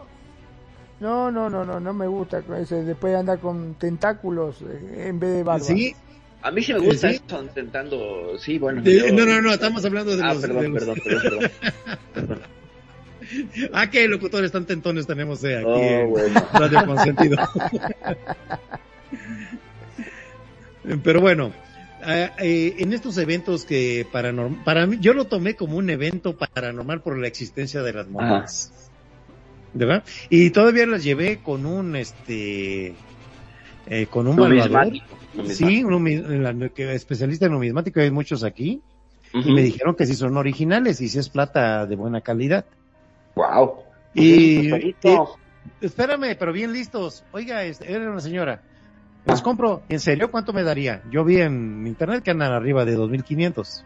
Ajá. Pues yo, pues yo se lo pago en gramo. Mm, Pues yo que no se las vendo. le- Sí, claro, pues en gramo, en gramo, ¿En obviamente. cuánto me va a dar? Ya, o ¿Cuánto me sea, va a dar en bien 50 lista, ¿no? Ajá, Ajá. 25 yo creo que lo del pasaje del camión. Ah, es correcto. ¿Sí? No, hombre, Y- así pierden las cosas. Sí, sí, hay que saber negociar, ¿verdad? Y la, la intención era saber el origen. Y no sé, ahí están guardadas las monedas. No las muevo ni las toco mejor. Más vale. No soy, no soy este escéptico, pero este, pues no sé. Eh, Pero no ha habido ninguna clase de actividad después de que te dieron las monedas. O sea, no, Pues no no- sé, como siento, a veces este despierto y estoy con la nariz casi pegada al techo. Ah, no, bueno. Una levitación, no. Sí. No, fíjate que no. Fíjate que no. Y este, y pues no sé, hay que darle un sentido a todo lo que pasa, ¿no? Claro. Hay que respetar, eh, um, este, uno, uno tiene tanta información, por ejemplo, de todo lo que tratamos en el Cuscus, Ajá. de que pasa un evento alrededor de nosotros y aplicamos lo que comentamos aquí en el programa. ¿Sí? Magnum ahorita ya está bien afilado, puede ser un buen exorcista en Argentina. Sí, ¿Cómo claro. ves? Sí, sí, sí, que me llamen, tranquilo. Este, yo te digo. No, no, no, a mí hay, hay cosas que no juego ni loco, mira, te digo, ni Pues, loco me ¿sí? meto. Con esas No, cosas no, no. no. Sí, por ejemplo, eh, un tema que se nos ha escapado, eh, ahorita en el programa, ahorita que regrese Perfi anda en RL, vamos a hablar de la Ouija. Ese también, qué cosa, yo he, sabido tantas historias con respecto a esa, esa tabla Ouija. Esa tabla Ouija, ¿qué es, qué es la Ouija? Ahorita vamos a, ver, vamos a meter un tema, subtema, mientras llega Perfi, porque sí tenemos que darle una cuadratura, porque está al alcance de mucha gente esta tabla. ¿Sí? Y hasta de los niños, la venden en cualquier lugar, ¿eh? En las jugueterías. En las jugueterías como si fuera un juguete, una cosa de espiritismo. ¿Sí? Entonces sí merece la pena hacer una mención especial de cómo se maneja esto, ¿verdad? Totalmente. Este, porque O mejor dicho, hay que dar consejos y cómo, cómo ser nada más espectador de ciertas cosas que existen a la mano de tanta, de tanta, de tan fácil del mundo, ¿no? Y de que podemos caer en un juego de espiritismo muy fuerte, muy, muy, eh, muy valiente si tú quieres o muy tonto. ¿Sí? Es cierto. Porque, porque es jugar con portales. ¿Sí? Es cierto. Es jugar, es jugar con el otro mundo de la manera más fácil. Entonces sí hay que tener, eh, este, ¿cómo se llama? Bien medido qué es lo que vamos a hacer. ¿Con los espejos? No, con la la Ouija. tabla Ouija. Ah, ah ya. Con la Bueno, Ouija. pero Ah, vos A sabés ver. que aquí en Argentina, por ejemplo, este, un, cuando yo era chico, tendría unos 16 años, Ajá, eh, ajá. en el colegio nos juntamos unos amigos, qué sé yo, y estábamos en casa jugando aburrido, y me dice, che, di- dice, "¿y si jugamos a la, a la Ouija, ¿cómo es eso? En, agarraron eh, con un papel, iban dibujando letras y lo iban cortando cua- cuadradito, ¿no? Y hicieron todo un círculo con las letras y los números, así pusieron la copa en el medio, una copa en el medio, y nosotros apoyábamos el dedo eh, sobre la copa. Y digo, ¿y qué pasa? Y tenemos que invocar espíritus, y si hay espíritus, se supone que la copa se empieza a mover. Y te empieza a hablar, o sea, la copa va señalando, cada papelito iba tocando y, y uno iba interpretando qué era lo que quería hacer, ¿no? cuál era la letra. Descifrando. Exactamente. Obviamente totalmente escéptico, yo pensando que era un juego, obviamente. Este, bueno, dale, qué sé yo, dale, vamos, todos empezamos, sí, no sea gallina, marica, qué sé yo, que esto que el otro, bueno, vamos, vamos, dale, vamos a empezar así, total. Digo, ¿qué puede pasar? ¿Qué malo puede pasar? Lo hicimos. Primero no pasaba nada, la copa no se movía y nosotros, ja, ja, ja, nos empezamos a reír, qué sé yo, y hay espíritu y hay espíritu y la copa no se movía y no se movía y todos nos reíamos y de golpe empezó a moverse la copa, o sea, con nuestro dedo apoyado arriba, ¿eh? Pero era, se movía de una forma y aparte lo que más me llamaba la atención el sonido que hacía mientras se movía, se La desplazaba. Exacto, Ajá. hacía un ruido muy tenebroso y se movía Ajá. por un lado para el otro que iba tirando todo los papeles que estaban alrededor, que habíamos hecho ese círculo para que nos dijera algo, Ajá. iba tirando los papeles. Claro, yo primero sacamos todo automáticamente el dedo y la copa se quedó quieta. Y empezamos, dale, fuiste vos. No, no, yo no fui, Sí. fuiste vos. No, yo no fui. Alguien la movió. yo lo vi. Que sí, que no, que sí, que no, que sí, que no. Bueno, corrimos, hicimos de vuelta el círculo, pusimos el dedo y otra vez de vuelta. Se movía, pero de una forma increíble, donde apoyábamos el dedo. Ajá. Y yo no me acuerdo si fui yo o alguno de mis compañeros dijo, ¿hay alguien que te molesta? Y fue hasta, porque se colocan todas las letras y se pone un sí y un no. Fue hasta el, donde decía sí, que casi se caía de la mesa, porque Sí, lo sí. tiraba al- a miércoles. Y cuando dijimos quién, se fue hasta uno de los que teníamos el dedo puesto, hasta ese chico que estaba ahí, y se fue hasta ahí como diciendo a él no lo quiero. Entonces él Oh. automáticamente la soltó la copa y Ajá. dijo, este, bueno, está bien, si no me queda a mí, yo me voy. Y se quedó parado. Nos quedamos todos, pero diciendo, dale, Claro. fuiste vos, boludo, fuiste vos, que no, que yo, que no, que fuiste vos. Bueno, acomodamos todo de vuelta, él sacó el dedo y se quedó parado mirando, ¿viste? Sí. Y le empezamos a hacer preguntas, ¿te molesta él? Y ponía que sí. Sí, pues tenía que haberse ido, ¿no? Claro, o sea, se quedaba ahí parado, no dijo nada, bueno, y empezamos a preguntarle eh, cómo te llamás, y te decía Juan, por ejemplo, iba J, U, J, U, A, N, ah, te llamás Juan, y te ponía no. Ah. Y entonces, digo, ¿cómo te llamás? Y empezaba vuelta, ponele Sebastián, ah, te llamás Sebastián, no. No. Y entonces digo, pero dijiste Juan, Sebastián, después ponía Pablo, qué sé yo, pero me estás eh, jodiendo y le ponía que sí, ¿viste? Ajá. Entonces digo, bueno, ¿qué, qué es esto? Y ponía ja, ja, ja, y iba la J, la A, como haciéndose, Ajá, burlándose, ajá, ¿no es cierto? Y empezamos, dale, sos vos, no, es que yo no soy, te juro que yo no soy, que no. Bueno, donde, eso sí, donde sacábamos el dedo se paraba. Poníamos Claro. el dedo de vuelta y se entraba a mover, pero se movía muy fluidamente, ¿viste? Muy, y aparte era muy precisa en los movimientos, ¿no? Sí, sí, sí. Cosa Como que si era estuviera curiosa. por un hilo. Ajá, ajá. Exactamente, cosa que era raro porque vos, con el solo hecho de apoyar el dedo, solamente podés empujar, no la podés llevar Claro. hacia atrás. la puedes jalar hacia ti, claro. claro. Exacto, y de la forma al menos que estés eh, en complicidad con otro chico para poder moverlo, porque iba para izquierda, derecha, arriba, abajo, se movía muy, muy, muy fluido. Este, bueno, primera la cuestión primera de que... vez. Adelante, ¿Eh? Adelante, Magno, adelante, Magno. Sí, sí, era bastante, bastante raro y bueno, en un momento entraron a ladrar los perros y ladraban, ladraban, ladraban, todos se guau, guau, parecía que todos los perros del barrio estaban ladrando y aullando al mismo tiempo. Wow. Y de golpe, no sé si fui yo o alguno de los chicos, dijo, che, ¿cómo jode estos perros? ¿Podés hacerlos callar? Y se fue a donde dijo sí. Cuando puso sí se escuchaba, "Guau, guau, guau, guau, uh, guau, guau, guau". Wow. Silencio total. Silencio total. Ahí Wow. fue cuando nos asustamos. Sí, sacamos- claro. Sacamos todo, viste el dedo. Sí, dijimos, no, sí, no, sí. pará, pará, acá está pasando algo raro. Este, no, Muy entonces raro. dijimos, bueno, vamos, vámonos, porque ya es tarde, qué sé yo, eh, vamos a terminarlo acá. Eh, empezamos, este, bueno, chao, nos vamos, y la copa se dirigía hacia no, ponía no. Y nosotros, bueno, sí, nos tenemos que ir, no, y sí, que no, que sí, que no, vaya a la mierda, sacamos, juntamos los papelitos, metimos dentro de la copa, apagamos la luz y nos fuimos. Al, al- al fantasma le dijiste la mierda. Sí, no, claro, así tal cual, dijimos a la mierda, sacamos la, juntamos la copa, la pusimos el papelito adentro y nos fuimos, apagamos la luz y nos fuimos. Vos podés Ajá. creer que salimos del cuarto todos y se escucha clic, clic, se prendió sola la luz. Oh, del cuarto. Ya saldría yo por piernas. No, no queríamos entrar a la habitación, dijimos, ¿y ahora qué No. hacemos? ¿Para cómo estábamos en la casa de un amigo? Empezaron todos, ¡Hijo de puta, me dejaron un fantasma! Decían, ¡ay, qué hacemos ahora! Yo no, en mi ver, habitación. me gustaría ver la reacción del público a lo que estamos platicando los tres. Tal cual. Mire, miren los expertos en fantasmas. A la primera de que ven algo de lo que ellas hablan, salen corriendo. Claro. Olvídate, olvídate, el julepe. Somos entramos, locutores, no somos valientes. Sí, claro, exacto.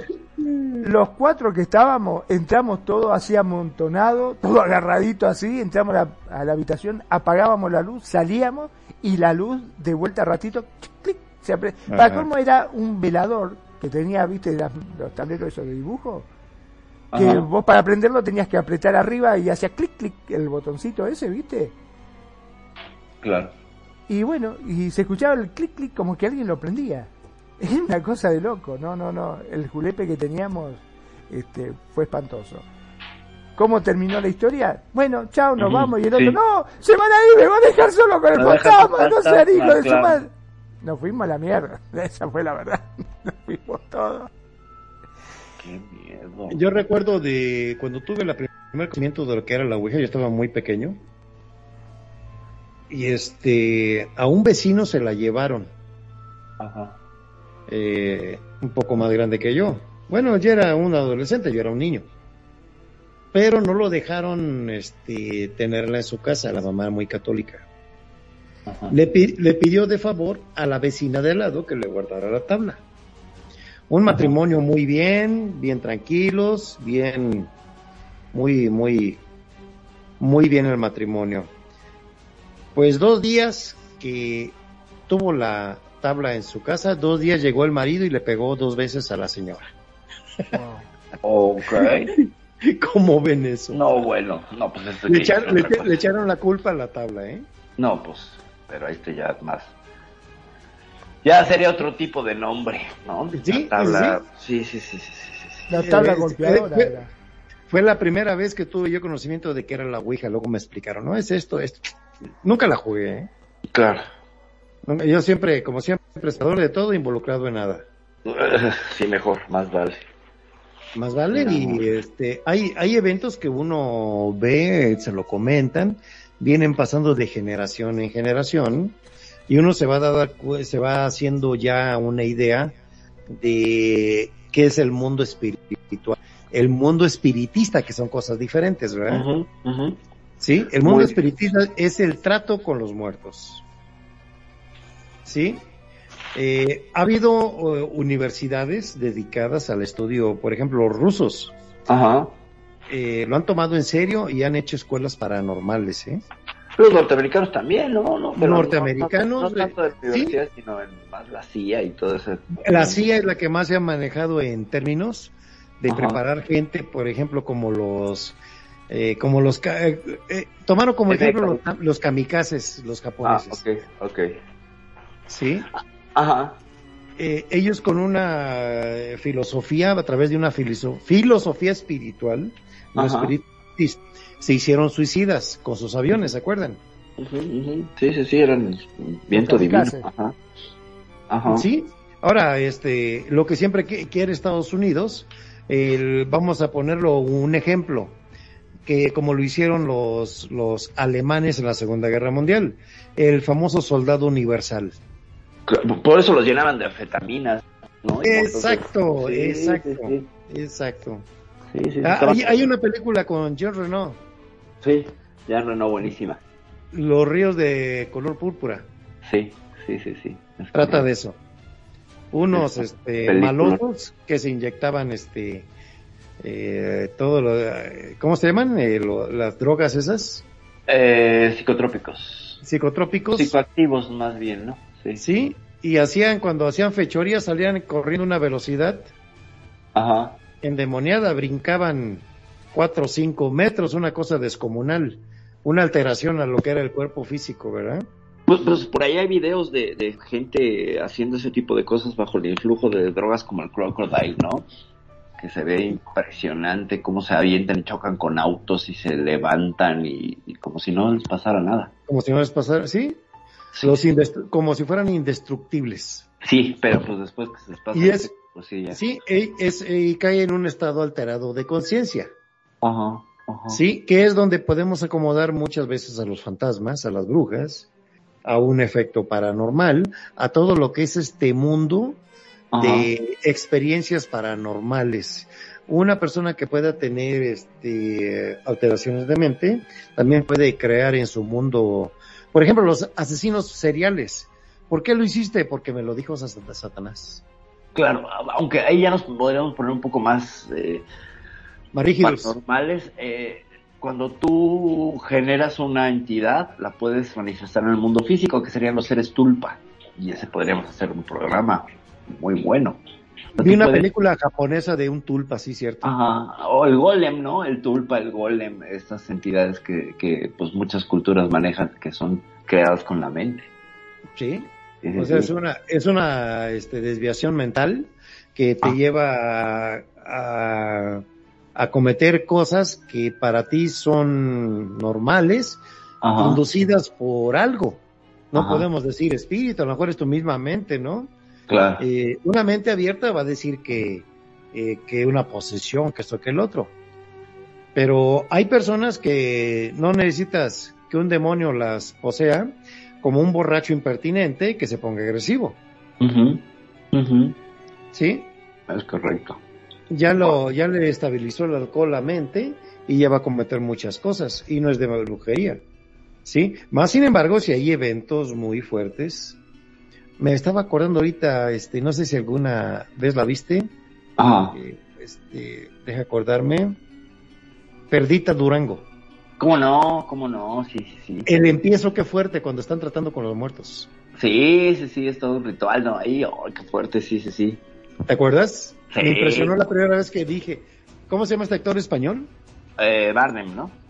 Ah, sí, con Javier Bardem. Javier Bardem, sí. Qué fuerte que empiezo de la película. Por eso me quedé a ver y dije, ¿qué es esto?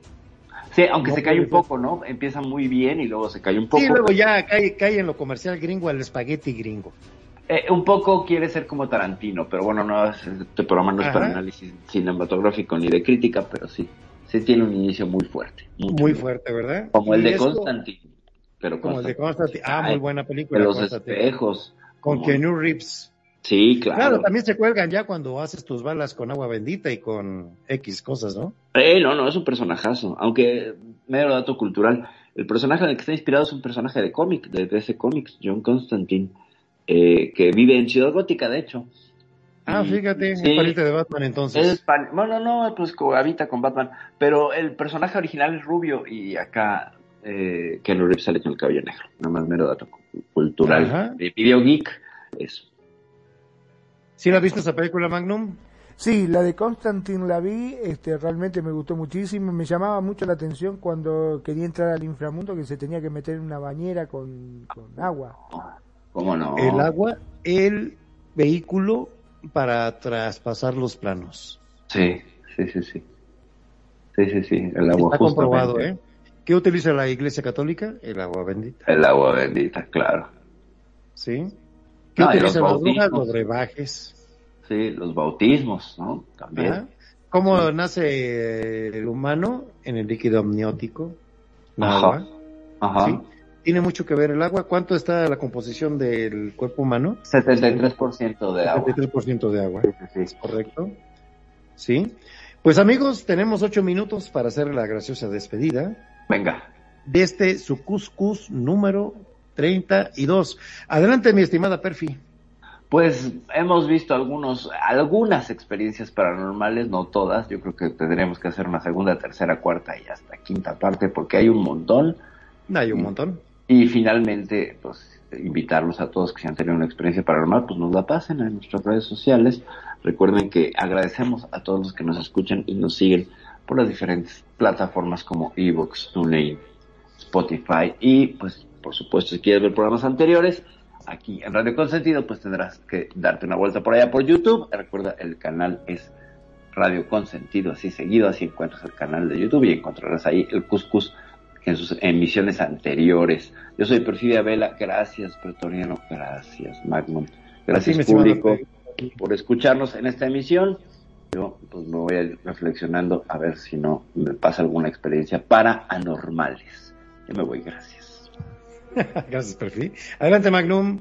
La verdad que es increíble las cosas que desconocemos a veces, ¿no? Que nos rodea.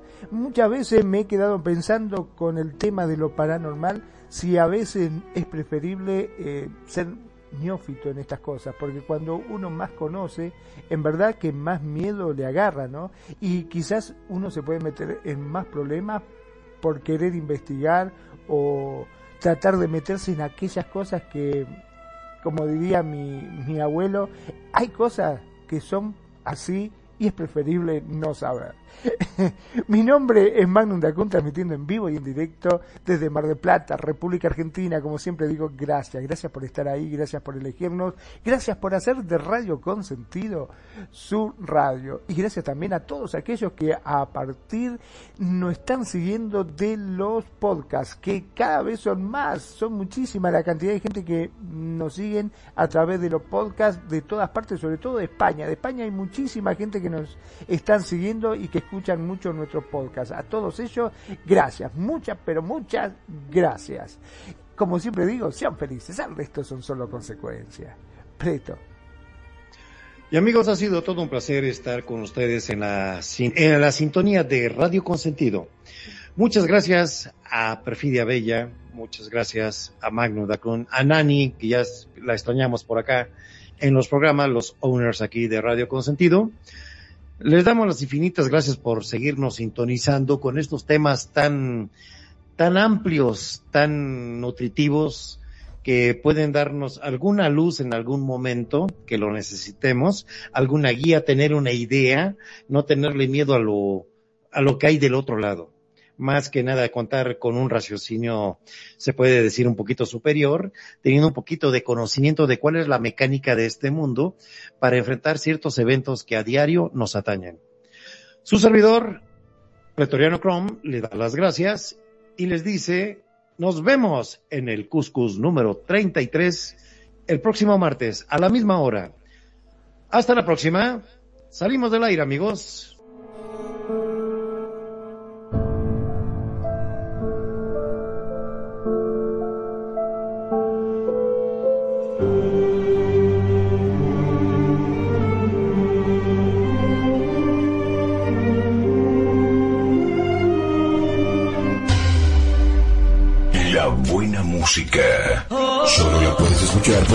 Radio Consentido, consintiendo tus oídos.